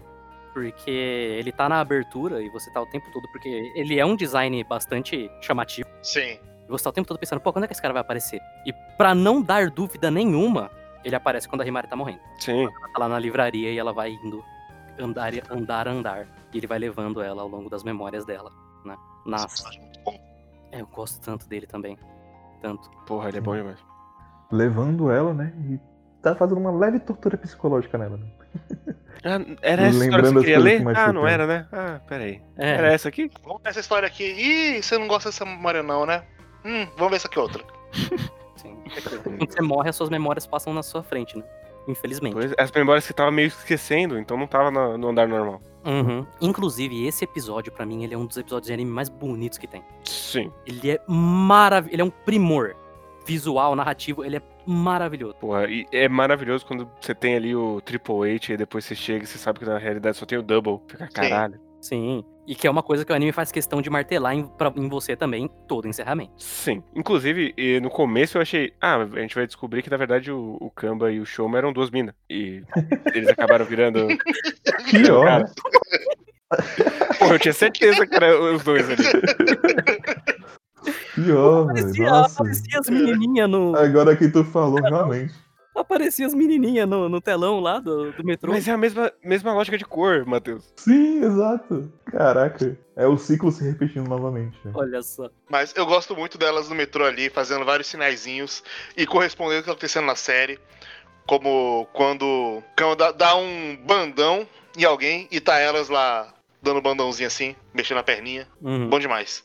Sim, sim. Tipo, é, é umas paradas assim que você vê que você fica, caraca, velho. Imagina que louco ver uma propaganda dessa, sabe? A empresa que fizesse elas ia tomar processo. Porque a- acho que a primeira propaganda que aparece é aquela do molestador e eu fiquei tipo, velho. What the fuck? Mas, enfim. Sobre, sobre o Sanetoshi, ele é outro dos, dos, dos aspectos da série que eu acho que eu ainda precisava de mais tempo pra digerir, sabe? Porque eu, eu- quero entender realmente qual que é o, o ponto temático dele na história. né? Tipo, ele, ele expõe muitas das coisas da, da filosofia é, por trás da série, Uhum. mas eu queria, tipo, posicionar ele melhor, sabe? Por mais que ele tenha. Existem muitas coisas simbólicas sobre ele, né? Existem muitas alegorias. E, tipo, ele atua no papel de um demônio mesmo, né? Que, que nem você referenciou Uhum. Fausto, né? Ele realmente atua no papel de, de um efisto da vida, né? De um contratante. Da, da mesma forma cínica e aproveitadora. Sim, mas ao mesmo tempo, ele em si próprio é uma figura muito trágica. É, porque tem um. Tem uma parada que é, é o seguinte: ele e a Momoka são complementares e contrapontos de si mesmos. Uhum. Uhum. Então, tipo, ele. Ironicamente, eu acho que ele odeia a estagnação, né? Ele odeia os seres humanos pelo que eles representam nesse sentido, por, por eles estarem presos às próprias caixas, mas ele é um hipócrita porque ele é igual. Sim. Enquanto a Momoka, ela meio que supera isso e segue adiante, sabe? E, e dá pra assumir que, que ele é essa figura trágica, né? Porque o tempo todo, né? Por mais que ele sempre fala sobre esse objetivo dele de destruir o mundo e etc e tal, na verdade ele deixa bem claro em um outro episódio que é no meio da série que ele tá perseguindo aquela garota porque ela é a única que ele considerou igual. Uhum. Então ele é só mais uma pessoa solitária e quebrada que tá procurando um outro alguém. né? E esse jogo todo doentio que ele joga o anime inteiro é basicamente ele tentando encontrar uma família também. Sim. E terminando sozinho no final. Que man- isso, ele tem os dois coelhos que são ele também. que são ele também, né? É. Da maneira que eu vejo, é porque o, o anime ele tem duas ideias, né? O primeiro episódio começa com eu odeio o destino, o segundo episódio começa com eu amo o destino. Uhum. O Sanetoshi, ele é a pessoa que odeia o destino. Porque o destino estagna, como você falou, estagna as pessoas, o destino coloca as pessoas em caixas, o destino, ele faz com que a sociedade vire esse mundo congelado, e ele vai quebrar isso com o, o atentado. A Momoka, ela já é o que a Ringo fala no final, que é a questão de que o destino ele traz esse conforto porque as coisas acontecem, você acreditar que as coisas acontecem por um motivo, é, faz com que você consiga mover em frente. Sim, você encontra um propósito nas coisas. Você encontra o seu propósito a partir disso. O Sanetoshi não tem propósito nesse sentido. Ele tem o propósito de quebrar o destino e esse é o embate dos dois. É. Da maneira que eu vejo. Ironicamente, né, o, o propósito dele é o vazio. Sim, Sim, é o caos. É o caos. das Tanto, tanto é que ele é um fantasma. Sim. E aí, puxando pro final, é uma coisa que eu gosto muito, porque no final ele não conseguiu quebrar a própria caixa. Do jeito que o Kamba e o, o Shoma conseguem pra Uhum. alterar o destino. Do Hum. jeito que a Momoka conseguiu, né? Sim. Porque no final das contas, deu certo. Sim. E no final tem o, o diálogo dos dois, que é ele falando, não, é, isso ainda vai se repetir. E ela fala, eu não sei, vou embora. Sim. Fica aí. Fica aí É. esperando. Porque eles, pode ser que se repita, pode ser que não. O destino foi mudado de qualquer forma. É. O, o importante é ter uma possibilidade. Uhum. Né? Isso inclusive me lembrou uma outra, uma, uma outra narrativa. Naruto? Não foi Naruto, não. Mas Naruto tem, tem uns temas assim também. Você tá Ai. dizendo então que Pinguim Drum é o Naruto Cult? Exato. É o Naruto Cult, é o Bleach Cult. Vamos. O, o Sasuke é o Sanetoshi. Não, o Sanetoshi é o Orochimaru, Ó. claramente. Não, Mas aí o Sasuke, ele é o filho do Orochimaru. Porque é tudo sobre ciclos, mano. Nossa, Só. doideira. Te faz pensar. Bastante. Olha,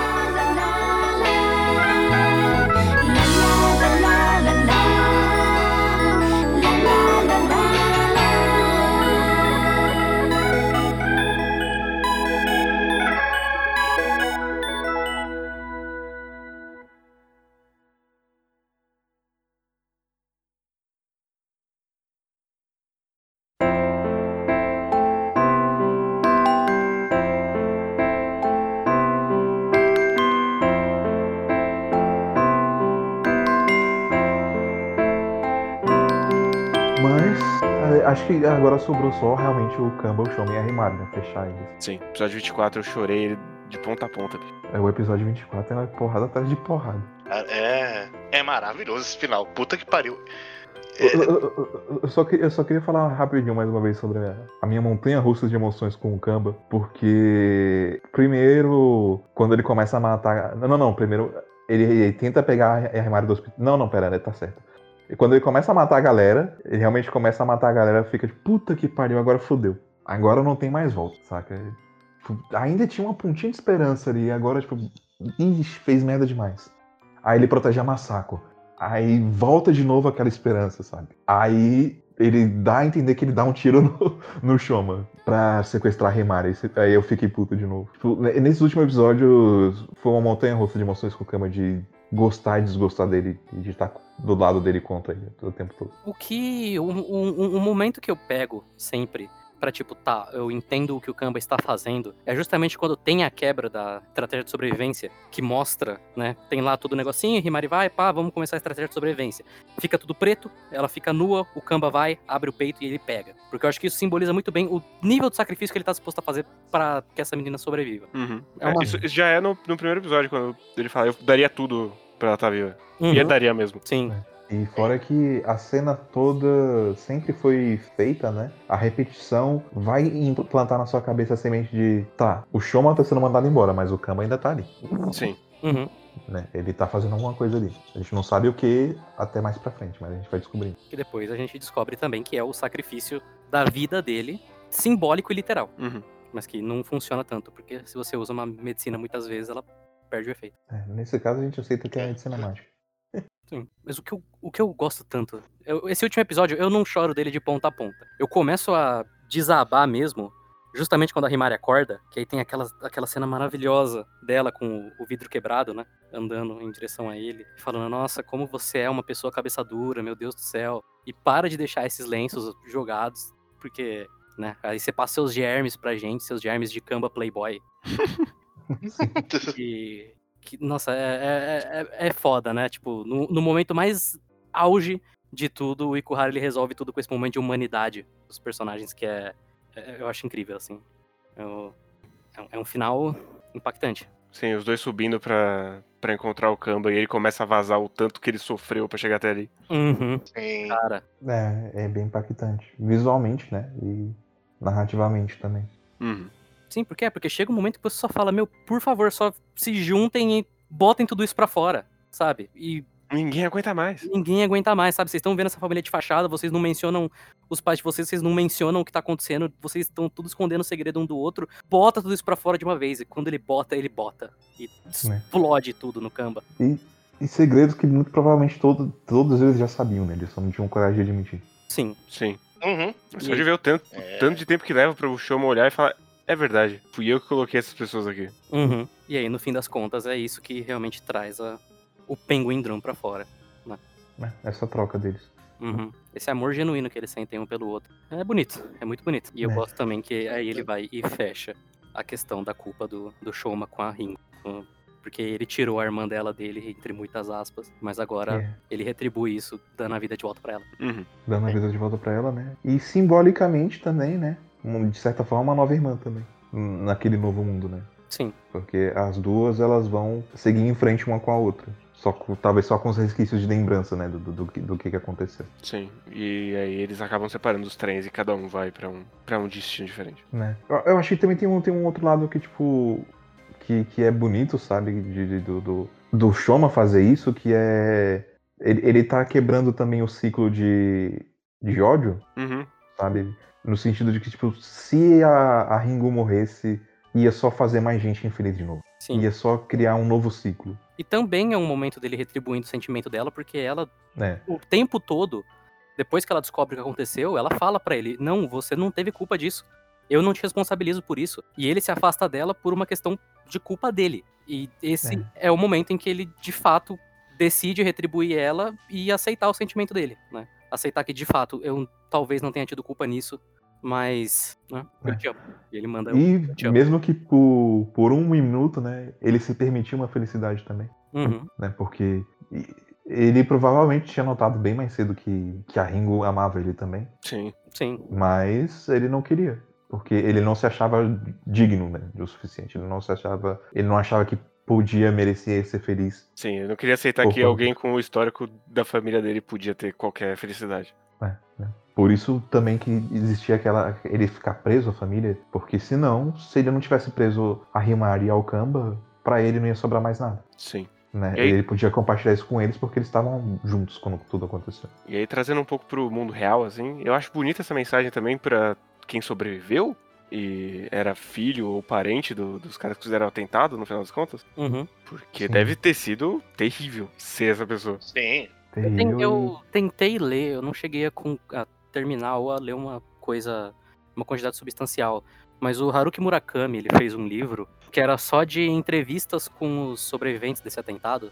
Porque a questão foi que, realmente, assim, é, teve muita cobertura e muito sensacionalismo em cima das pessoas que fizeram o atentado. Mas as pessoas que sobreviveram meio que ficaram largadas lá. E aí ele escreveu um livro de entrevistas pra né, dar uma luz pra essas pessoas que ficaram pra trás, assim. Uhum. Eu queria ter realmente lido ele pra comentar aqui, mas eu acabei não conseguindo. Sim, mas é, é uma coisa que é muito difícil, sabe? Encontrar paz e harmonia em relação a isso. Né? E acaba que esse sentimento de raiva, ele acaba perdurando muitas vezes por gerações, né, que se passam. E para pessoas que teoricamente não merecem aquilo, sabe? Uhum. Mas você quer. Às vezes, quando as pessoas sofrem, né, elas querem passar o sofrimento dela para outras pessoas também. É uma forma diferente de compartilhar o destino, né, através da violência. Uhum. Eu acho que é só, só talvez assim. Não sei se vocês têm mais algum ponto que queriam falar do final, mas tem um episódio que a gente mencionou que a gente não falou muito sobre, que eu não gostaria de não deixar de falar, que é justamente o episódio 20, né? O episódio que mostra como o Shoma encontrou a Himari, porque é muito bonito mesmo. Uhum. Sim. E Sim, eu gosto é- bastante da relação dos dois e de como fica ainda mais complicado quando você percebe que a Himari ama o Shoma do jeito que o Kamba ama ela. Uhum. Uhum. E eu, eu gosto muito que. É, grande ironia que a Momoka tava querendo. i- A. Caralho, não é a Momoka. Olha aí, já. Massacro. O ato falho. A Masako tava tentando imitar a Momoka. E no final, quem era a nova Momoka era o Shoma. Sim, de fato, né? A gente tinha comentado alguma coisa, esqueci agora no episódio, que fazia referência a isso. Mas é, agora eu não vou lembrar mais. Né? Mas, mas eu, eu, eu acho que o que eu mais gosto nesse episódio tipo, é, é ver o laço de- dele com a Himari, sabe? Sim. Uhum. Porque aquela história deles dois pequenos cuidando do gatinho e do da maneira fria que, né, que a Himari enxergava o mundo. É uma personagem que é, geralmente é tão quente, né? Uhum. tão cheia de vida que é a luz desse mundo. Você vê ela no começo ali completamente vazia, é algo que dói um pouco, né? Mas que faz você entender ainda melhor, por, ainda melhor por que que ela se tornou o que ela se tornou. Eu, eu acho muito é- bonito quando eles estão na fornalha lá e ela fala: Eu sou uma pessoa que merece ser escolhida. Sim, Eu, eu tenho esse Sim. direito. É um momento muito bonito. Muito, muito duro e muito bonito. sim. Porque logo antes você também tem a- toda a família fake que eles criam com o gatinho e no final o gatinho vai embora Isso meio que só reforça nela essa ideia de que não, sabe, não dá pra gente fazer alguma coisa desse tipo. Não dá pra gente simplesmente decidir que nós temos um laço muito forte e que e as coisas vão ficar bem por causa disso, né? É, Hum. né? E é bom ver que isso é quebrado porque, sim, vocês têm esse laço. Uhum. Né? Eu- O laço tá ali. Uma última coisa que eu quero comentar que eu gosto muito é como todos os pais eles têm sempre uma visão muito binária do mundo. Cada um é um específico, mas todos eles têm existem pessoas X e Y e é só. Uhum. E todos os protagonistas estão quebrando com isso. É verdade. De fato. né? Talvez não só os pais, mas os adultos também, eu acho. Não? Porque eu, eu acho que a Yuri e o Tabuki tinham feito alguma associação similar também. Sim, O a, Tabuki eu não a Yuri fala certeza, que tem as a pessoas bonitas tem. e as feias, que, que ela puxa do pai dela. Sim, é. E o tabu que é a questão das pessoas úteis e as inúteis. Ah, Uhum. sim. É, então os dois têm associação, de fato. De enxergar o mundo de forma binária, né? E eles, eles também, né, trazem à tona um pouco esse tema de ser escolhido e não ser escolhido, né? Sim, Então acaba fechando mais aí. Mas acho que é isso, né? Uhum. creio que sim. Puta série. Muito refrescante ver algo tão, tão único assim. Sim. O que eu, acho Sim. que, eu acho que essa é a maior sensação no final. Você vê um anime que. Você vê que ele tá indo por conta própria e ele não tá olhando pra trás. Ele só vai. Ele vai, ele faz o que ele quer e ele não tá se importando com quem tá ficando pra trás ali. Uhum. Do O- ele é o que ele é. Ele é muito expressivo, né? E, tipo, que, que nem você falou, Matheus, é, é- é- nada é vazio, né? Tudo tem um significado aqui. Uhum. Então, tipo, é muito bom quando você assiste alguma coisa que você sabe que você não vai parar de pensar nela na próxima semana simplesmente porque apareceu uma coisa nova, saca? Sim. Sim. Vai ficar com você. E eu gosto muito que, mesmo quando ele tá derrapando, que a gente já comentou algumas derrapadas dele, ele tá fazendo o que ele quer. Ele não tá fazendo o que dá certo e funciona, testado e aprovado. Assim, eu tenho pra mim que não existe, não existe obra perfeita, né? Assim, mesmo área, né? Por mais que a área seja uma coisa que transcenda o tempo, o universo, o espaço e todos os seres humanos, a área ainda tem falhas, sabe? Mas se não existe a é, obra perfeita, como é que você me explica Bleach? De fato. Eu, eu- né? eu diria que Bleach sequer é uma obra. É, É, é, é tudo- é um texto iluminado, né? Perfeição, Toda obra é uma obra, cara. perfeição é um conceito vazio demais pra Bleach. É uma, vou dizer que é uma profecia. Mas é porque eu acho que de- dependendo da perspectiva em que você vai analisar alguma coisa, que você vai verificar alguma coisa, é muito fácil encontrar defeitos, sabe? Então eu acho que depende muito mais do do quanto você está disposto a se aprofundar dentro de uma perspectiva subjetiva para você realmente tirar proveito de uma boa arte. E quanto mais autoral e mais única, mais chances você vai ter de fazer isso, sabe?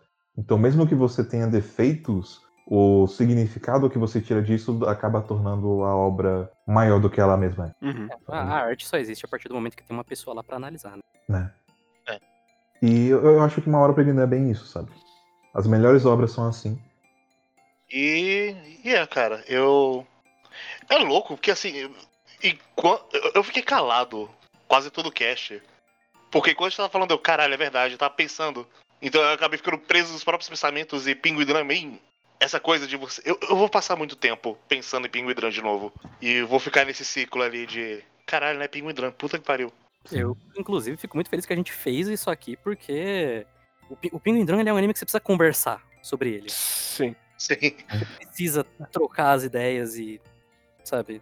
É, não, eu, eu- eu fiquei legitimamente feliz de ter, de ter tido essa conversa hoje, porque primeiro que vocês me passaram coisas que eu mesmo não tinha enxergado, né? Mas segundo que por mais que eu, eu pensei assim, cara, eu não tive tempo de digerir essa obra direito, eu acho que eu nem sei se eu vou conseguir acrescentar alguma coisa pra conversa, sabe? Mas acabou que eu acho que sim, acho que eu consegui acrescentar alguma coisa, talvez mostrar alguma coisa de diferente também. Consegui, é claro. Então ter essa troca sempre é algo muito bom.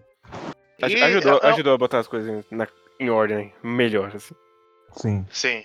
Inclusive, vou pesquisar se tem Blu-ray porque eu quero comprar. Calma que vai sair o filme aí esse ano. Tem é, a versão que eu baixei do Penguin Drum, é, era uma versão que dos episódios que passaram na televisão. E volta e meia eles só atacavam foda-se e não cortavam os comerciais. Um dos comerciais é a sequência da estratégia de sobrevivência com a Himari chegando e falando: Ó, veja só você, seu inútil, compre os Blu-rays. Não, Blu-ray acho que tem, porque eu peguei a versão dual áudio. Sim, eu também peguei.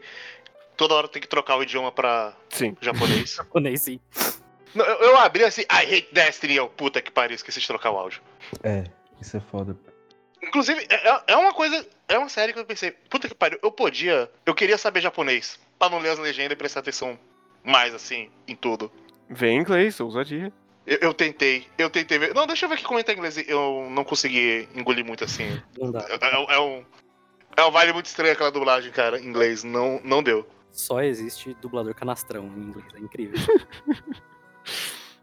Mas. Eu, eu realmente. Principalmente quando tá rolando uma música.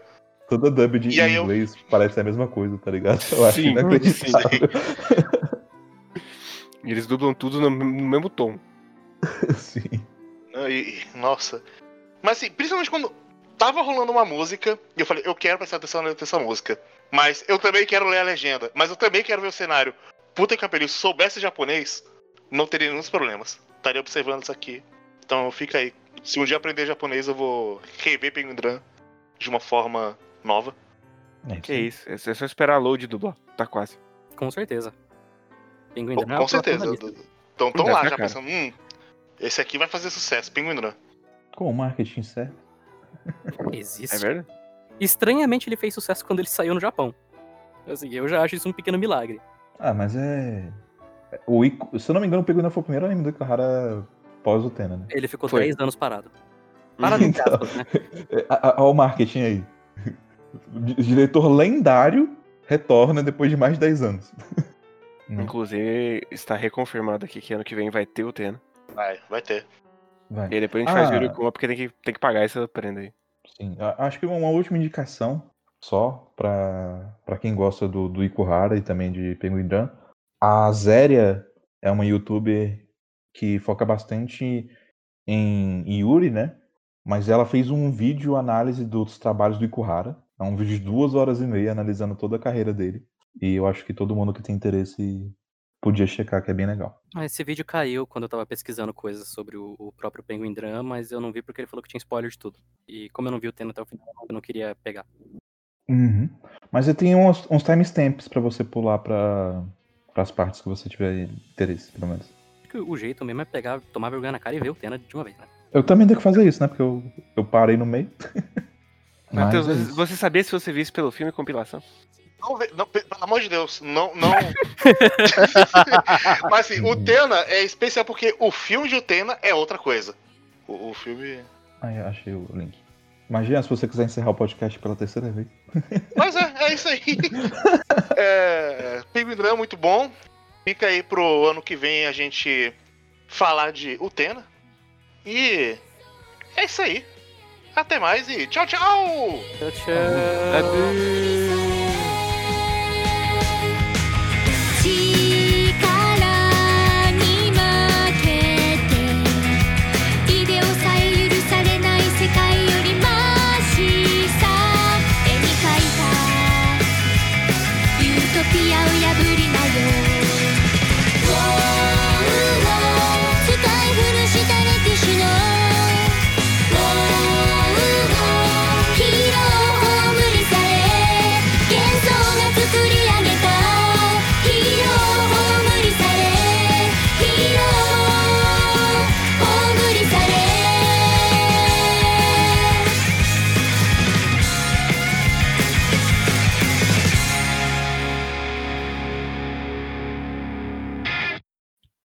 Leitura de e-mails e comentários!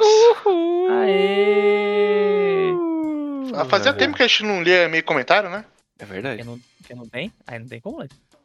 Olha só. Esse é Então- Vitor Hugo. Couto. Se vocês não odeiam esse bloco, mandem aí.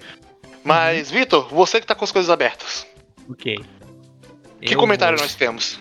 Onde? Também. Temos, nós teremos primeiro o comentário no nosso podcast de 1 de abril, ensaio de 1 de abril de Jean Babs, parte 2. Temos um comentário do William, que ele falou assim: William o quê? malan... William, William o quê? aí tu tá. Aí você Te pegou na pegadinha. me pegou. Aí, maluco. William, é o grande William, cadê, calma? Gri. Maluco. Grivicit. William. Que ele falou o seguinte. Eu gosto que ele acompanha o quadro quadro desde sempre e a gente sempre tem essa coisa com o nome dele. Sim. Sim, não ajuda. Mas o William, é esse que vale. Ele falou o seguinte: Asas malandrinhos. Já tinha achado o tema fake interessante. É, mas ser sobre um maluco no pedaço foi melhor ainda. Eu só fiquei curioso sobre, os as- sobre o aspecto de eu a patroa as crianças que vocês acham que envelheceram mal. Pois quando assisto hoje em dia, acho a série bem divertida. Se forem fazer um podcast sobre o Grenal, me convidem. Como posso esperar para debater sobre como o D'Alessandro é o tipo protagonista shonen, baixinho invocado e alcança a redenção depois de uma longa jornada. No mais, parabéns pelo episódio e até a próxima. Bem, Muito obrigado. a parte problemática de Eu Pastor as Crianças é que a quantidade de piada misógina em alguns episódios é gigantesca ali. Alguns diriam que, que 70% é piada misógina. Aí tem uns 20 lá que é uma piada homofóbica e uns 10 que é realmente engraçado. Tem, tem, tem, tem, uns plot aí que é basicamente: olha essa, mulher ficando maluca com ciúme. KKKKK. KKKK. Ó- ó- Olha que engraçado essa mulher querendo voltar a ter 17 anos, né? KKKKKK. Mas ela não tá encaixando aqui a roupa dela, de 17 anos. Tá, ela tá se achando gorda. Olha como a mulher tem esse drama bobo de querer ser gorda. KKKKK. É, essa é a parada, é aquele humor início dos 2000 lá pelo Ameiuca que tu fica, rapaz, uh, uh, meu amigo. Se pá, esse humor, esse humor dos anos 2000 envelheceu pior que o humor dos anos 90 e dos anos 80. E uma coisa que também que me irrita é que às vezes eles acham umas piadas engraçadas no episódio. Uhum. Mas eles repetem tanto Sim, que até o fim do episódio você fica com o saco cheio. sim. Mas de vez em quando eles acertam, Então. na verdade, às vezes é. Esse é o... Não, não, É. tem, tem vezes que acertam, como o- a poesia A poesia é boa, hein? do Michael Jr. é boa demais. A, a parte lá do, dos três chatos cegos, essa é boa também. O Terry É. Crews na academia é boa demais. Essa é boa também, essa é muito boa. Tem, tem, E- tem, tem, tem momentos, mas Uhum, eu, eu não. Eu não, me, eu, eu não me arrisco a uhum. visitar tão extensamente quanto eu visitei o Milagre no Pedaço, não. E isso é o podcast sobre o Grenal. Do jeito que, que tudo está se desenhando, talvez realmente tenha um, um podcast sobre futebol com o José e. José Piloto e Dione falando sobre coisas de futebol. Não, não só sobre Grenal, mas sobre qualquer coisa de futebol. Sim, Eu, eu tô quase comprando Boba Pet no PS4 só pra saber como é que funciona um Boba Pet no PS4. Não é nem pra O jogar, gol- tipo, o golpe tá aí, quem, cai quem quer. Exatamente. É, é assim que eles pegam. É, é tipo tre- três caras que falam, "Hum, como é que funciona? Aí, aí compra e fala, então, tem que baixar aqui esse emulador que parece o PS4, mas não é. Aí você joga no seu computador de verdade. Mas é isso do, do de 1 de abril.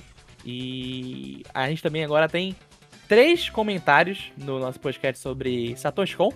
O primeiro comentário é do Clayton, que é bem curtinho, ele falou assim: possivelmente o cast mais arrombado de vocês.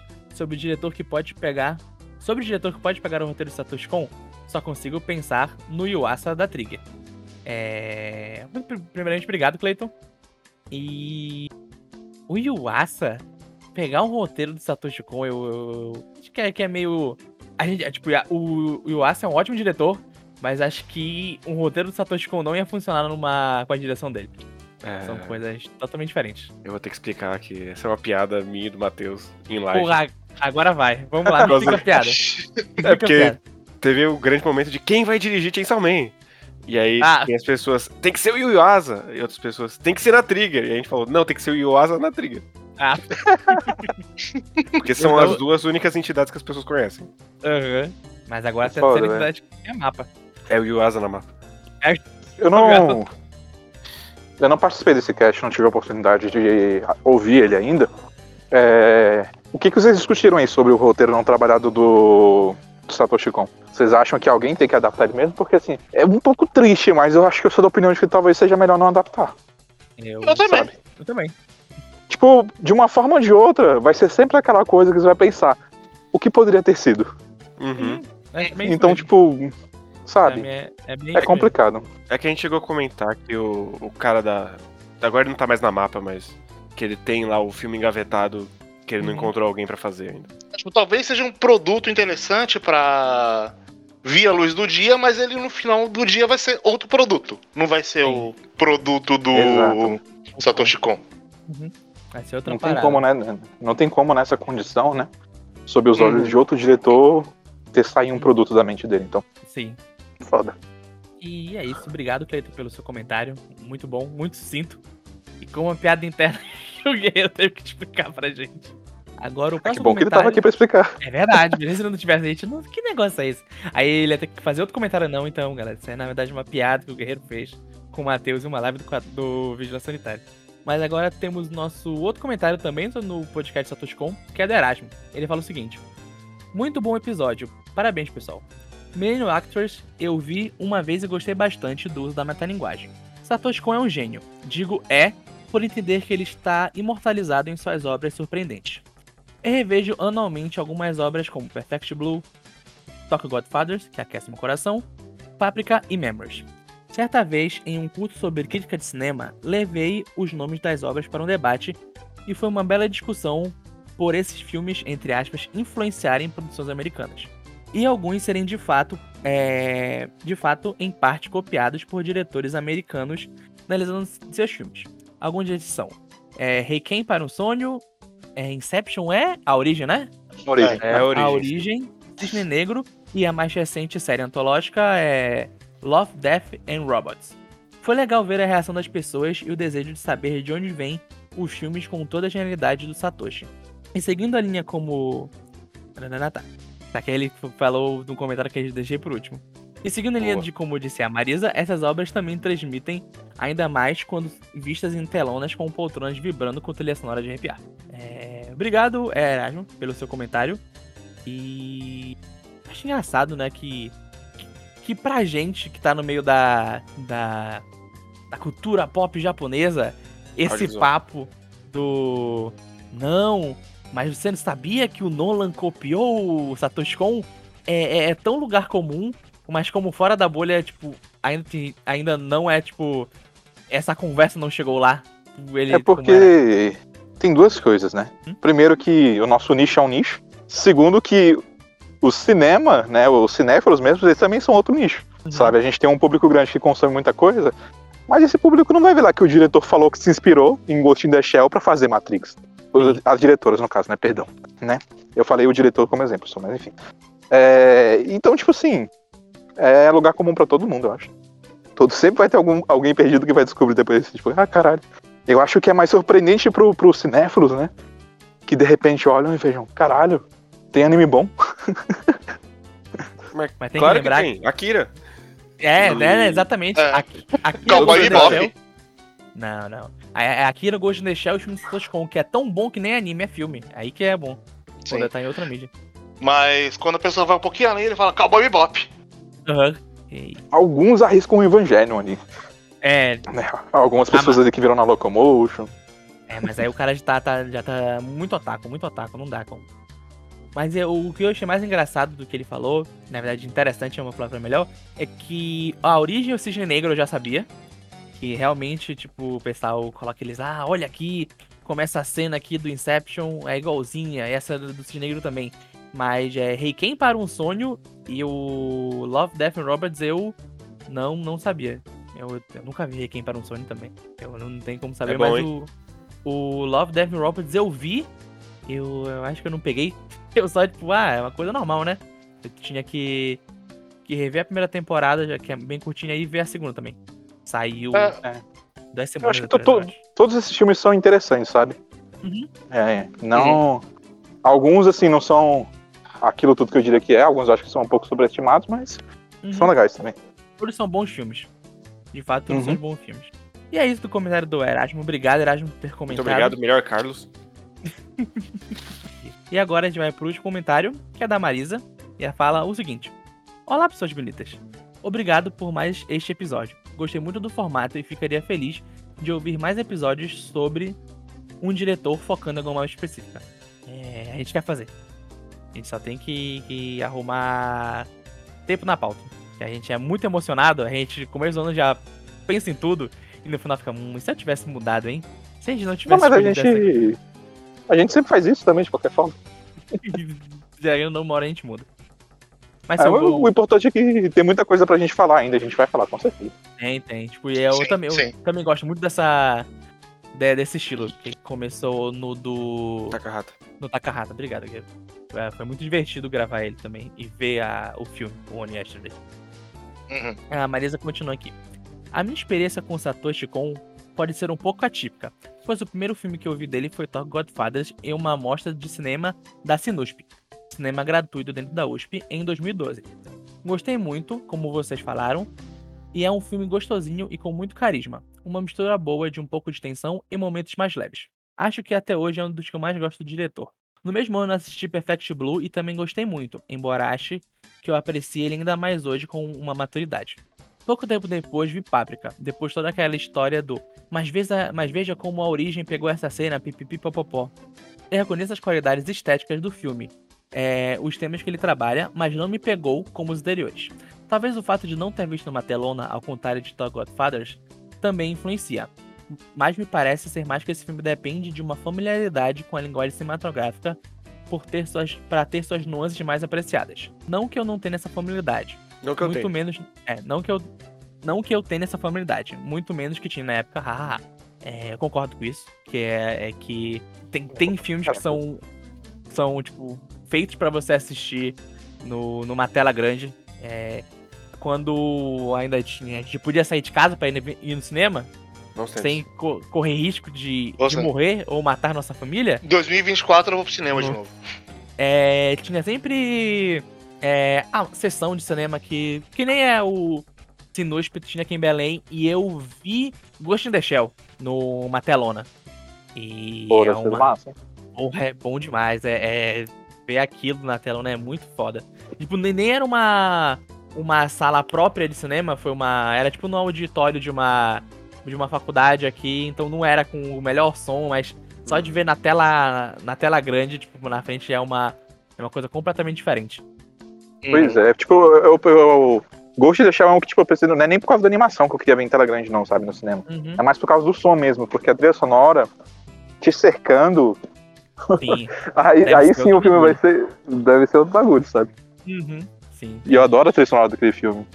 É. Mas em Paprika eu tenho um pouco desse distanciamento também, sabe? Tipo, eu gostei, mas eu não apreciei tanto quanto os outros filmes do Satoshi Kon.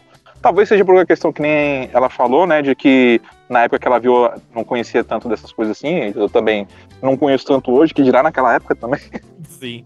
né? E, e tem, e tem muito disso também de, de idade que você vê o filme. Tipo, não, não só É, eu, idade, tipo. vi, uhum, eu vi ele que tinha. é, foi logo depois que ele saiu, mano. Faz muito tempo, já faz mais de 10 anos já. É, Sim. porra. Porra. Eu, tem- eu tem vi muito- pro programa, então. eu, eu não vi ainda. Eu deixei lá. Bastante. E ele foi o único filme que eu não resisti. Do Uhum. Satoshi Kon. E Eu acho que pra a- mim isso não é melhor que o Perfect Blue hoje em dia. É, tipo, é, eu, vou- eu acho que concordo também um pouco com o que a, que a Marisa falou, que tem filmes que, que quanto mais tempo passa e você mais é, Digere, né? E é, você digere, você entende melhor e vive a sua vida, você vai entender ele melhor. Então, tipo, não, não só a idade, tipo, ah, essa classificação indicativa aqui é 18 anos. Tipo, uma pessoa de 18 anos vê Perfect Blue e uma pessoa, tipo, de 30 vê Perfect Blue, deve ser, tipo, são coisas completamente diferentes, sabe? Cada uma vai pegar coisas e, e só com um pouco de maturidade você vai pegando algumas camadas do filme. Sim, Uhum. tipo, por exemplo, algo que era muito comum na época, né? Era o pessoal fazer, na época que eu assisti o filme mais ou menos, que mais ou menos na época que eu vi Páprica também, né? O pessoal comentava muito sobre como o Perfect Blue era um retrato da cultura idol e blá blá blá, sabe? Uhum. E tipo, de fato é, de fato é, não deixa de ser, Sim. sabe? Mas eu acho que as correlações que a gente tem com o tempo são ainda mais fortes, ainda mais, tipo, considerando tudo que aconteceu nessa década, a gente tem uma noção muito melhor sobre o, o que, que é assédio, sabe? Tipo, o tipo de pessoa que é perigosa, que vai, tipo, ameaçar uma menina, potencialmente ou não, sabe? E aí, Sim. tipo, chega, chega, é, chega a ser algo que sai da esfera só da idol ali e se torna algo que é cotidiano pra gente. Então, tipo, refletir sobre isso hoje em dia traz muito mais conteúdo e riqueza do que trazia 10 anos atrás, eu diria. Sim. O debate já só no outro, sabe? Uhum. Mas a Marisa continua aqui. Já em 2015, tive a oportunidade de ver Memories numa mostra de animação da Caixa Cultural. E recomendo. São três segmentos bem distintos entre si. E lembro ter, go- ter gostado de todos. Em particular o primeiro, é, Magnetic Rose, escrito pelo Satoshi Kon. Já contém alguns elementos que marcam os seus filmes seguintes. Em especial, a ambiguidade entre o que é ou não real. Apesar do enredo si não ser muito elaborado. Ah, eu gosto muito de. Eu não, não falando é, do Satoshi mas esses. Essa ideia de. de filmes que são pequenos, curtas entre eles. Eu adoro, tipo. Tanto, É que esse não é um filme mesmo, esses são realmente só pequenos curtos. Sim, sim. É tanto, tipo. É pra, é uma coisa que eu tinha muito quando eu via Twilight Zone. Que são uma pequena historinha e o cara tem que dar tudo de si naqueles 30 minutinhos e início e meu fim. E esse tempo limitado parece que tira o melhor das pessoas se elas souberem o que estão fazendo. Eu sempre gosto de, de ver algum diretor ou algum escritor fazendo alguma coisa nesse estilo. Pra ver o que ele consegue tirar de uma história com tão pouco tempo. É, é bem legal, cara. Eu gostaria que tivesse mais coisas assim, sabe? Eu sei que tem bastante, né? Uhum. Mas é porque. É que nem assim, às vezes você não tá afim de ler um livro, mas você vai ler um conto, sabe? Sim, tem muito disso mesmo. E aí. Era um dos motivos pra eu gostar tanto de, de Twilight Zone. Acho muito divertido ver essas mini historinhas. E eu acho engraçado nesse assunto, assim, porque, por exemplo, Death Village é muito melhor do que Death Parade. Uhum, E é o, o- basicamente o piloto do- da série. sim. Aham. E ela continua aqui. Finalmente sobre Millennium Actors. Também tive a oportunidade de vê-lo numa telona em 2016 no Sinusp. E realmente é muito diferente de ver um, de ver um filme do Kon no cinema. Nesse filme e em Páprica, talvez por já ter visto os outros filmes do diretor, as características que marcam da obra dele ficam mais claras. Ah, me, me estendi um pouco por motivos de emocionada e saudade de ir pra casa, de sair, Sair de de casa casa. e no cinema. É, mas concluo reforçando que todas as obras de Satoshi Kon que eu vi merecem ser vistas e principalmente revistas. Fiquei curiosa para ler Opus, ler Opus e ver Paranoia, gente. É... Opus é bom. Paranoia, gente, eu não vi, mas o Kay viu ele amou, não foi, Kay? É bom. Bom. É bem bom. E ah, eu tenho, tem- acho que também tem muito isso da, da obra do, do Satoshi Kon. De, de rever, não só porque você vai entender melhor o filme, mas ver como ele vem trabalhando as coisas desde o começo. Eu lembro que Uhum. assim que eu terminei Perfect Blue, eu falei, caralho, preciso ver de novo. Porque deve estar tudo lá e eu agora sabendo qual, qual é a resolução do mistério, eu vou perceber que, tipo, tava na minha cara o tempo todo. E só eu que não, É. não prestei atenção direito. Essa é a marca de uma boa obra, sabe? Eu acho. Uhum. Eu já comentei isso no cast algumas vezes, né? Mas eu particularmente não ligo muito pra plot twists e spoilers. Uhum. Porque pra mim tudo depende da construção, sabe? E Sim. aí, isso é uma coisa que o Con não, não peca. Ele sabe construir muito bem, conduzir muito bem pros plot twists dele. E aqui é o último o ponto que a Marisa fala. Ah, e se me permitem ser mais cri-cri, talvez vocês podiam ter cortado um pouco o papo, os papos de X-Arms na edição do episódio. é engraçado e tal, mas acho que da segunda vez se perdeu, já perdeu um pouco do foco. Enfim, obrigado de novo pelo ótimo episódio e abraço. Eu, eu não ouvi o cast ainda, Tem dois minutos. mas é incrível que eu não lembrava que a gente falou de X-Arm. A E gente quando ela tava... falou pela segunda vez, eu. Caralho, a gente falou duas vezes de X-Arm. Falou, falou. Eu, eu acho muito engraçado porque a gente gravou esse podcast faz muito tempo. Uhum. Então ele já saiu datado já. Porque Não, uma, essa uma semana piada de X-Arm já acabou. Uma, uma semana depois acabou, que ele saiu, já tava né? datada. Não, A gente gravou o dia depois a gente, porra, a gente falou muito de X-Arm. In- Inclusive, a gente nem pode culpar o, o pessoal por não ter tantos e-mails assim, né? Justamente por causa disso, porque a gente gravou muita coisa. Sim, a gente, A nossa noção de tempo tá meio zoada. a gente gravou uma coisa ontem, ah, pô, daqui a duas semanas eu vejo o resultado. Não, Vitor, daqui a dois meses você vê o resultado. Caralho, vai demorar tanto assim pra ouvir esse. Queria tanto. Vitor, a gente gravou mais de 50 episódios diários. Eu né? sei. E se, se tudo der certo, a gente vem em julho. É verdade. Olha aí. Se tudo der certo, a gente vai ver de novo. Mas as coisas não costumam dar certo, então espera um agosto pra frente. Ago... Segunda quinzena de agosto, é é, é, o- é o- confia, é lá, é lá que vai estar. A Beleza. Marli tá esperando esse cast aí pra poder ver a segunda temporada. É verdade. E. Mas eu, eu, eu- já- já, já tá no, no Google Drive, não vai. Ele não, vai agora demais. Agora Ainda vai bem, que graças a Deus. Não vai macrosar. não vai macrosar. Não vai É, macrosar. vai ser do. Vai ser lançado do jeito certo. Sim. Mas é isso dos e-mails. É Obrigado. isso, então. É... é, Recadinhos, rapidinho.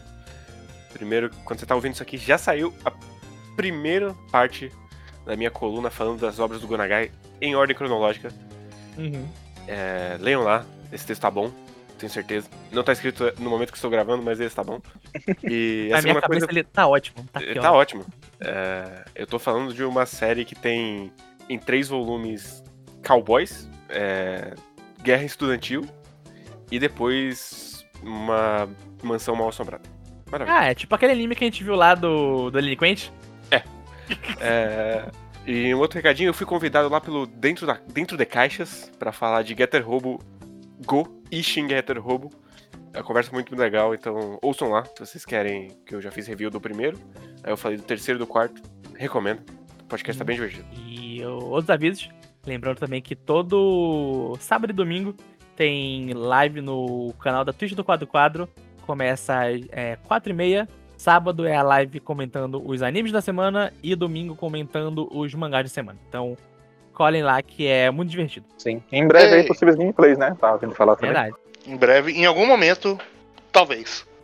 Em algum É, momento, talvez, é uma ótima definição. Não vou garantir nada, mas se eu conseguir fazer a stream do PlayStation 4, aí eu, eu vou zerar o Nocturne em live. Olha aí. No hard. Olha aí. brabo. One more, for, Mas- one more Friendship Rejected. Exa- Sem Dante, com, com raio do Kuzunoha. Mas é isso. Isso. Então, até a próxima. E tchau, tchau!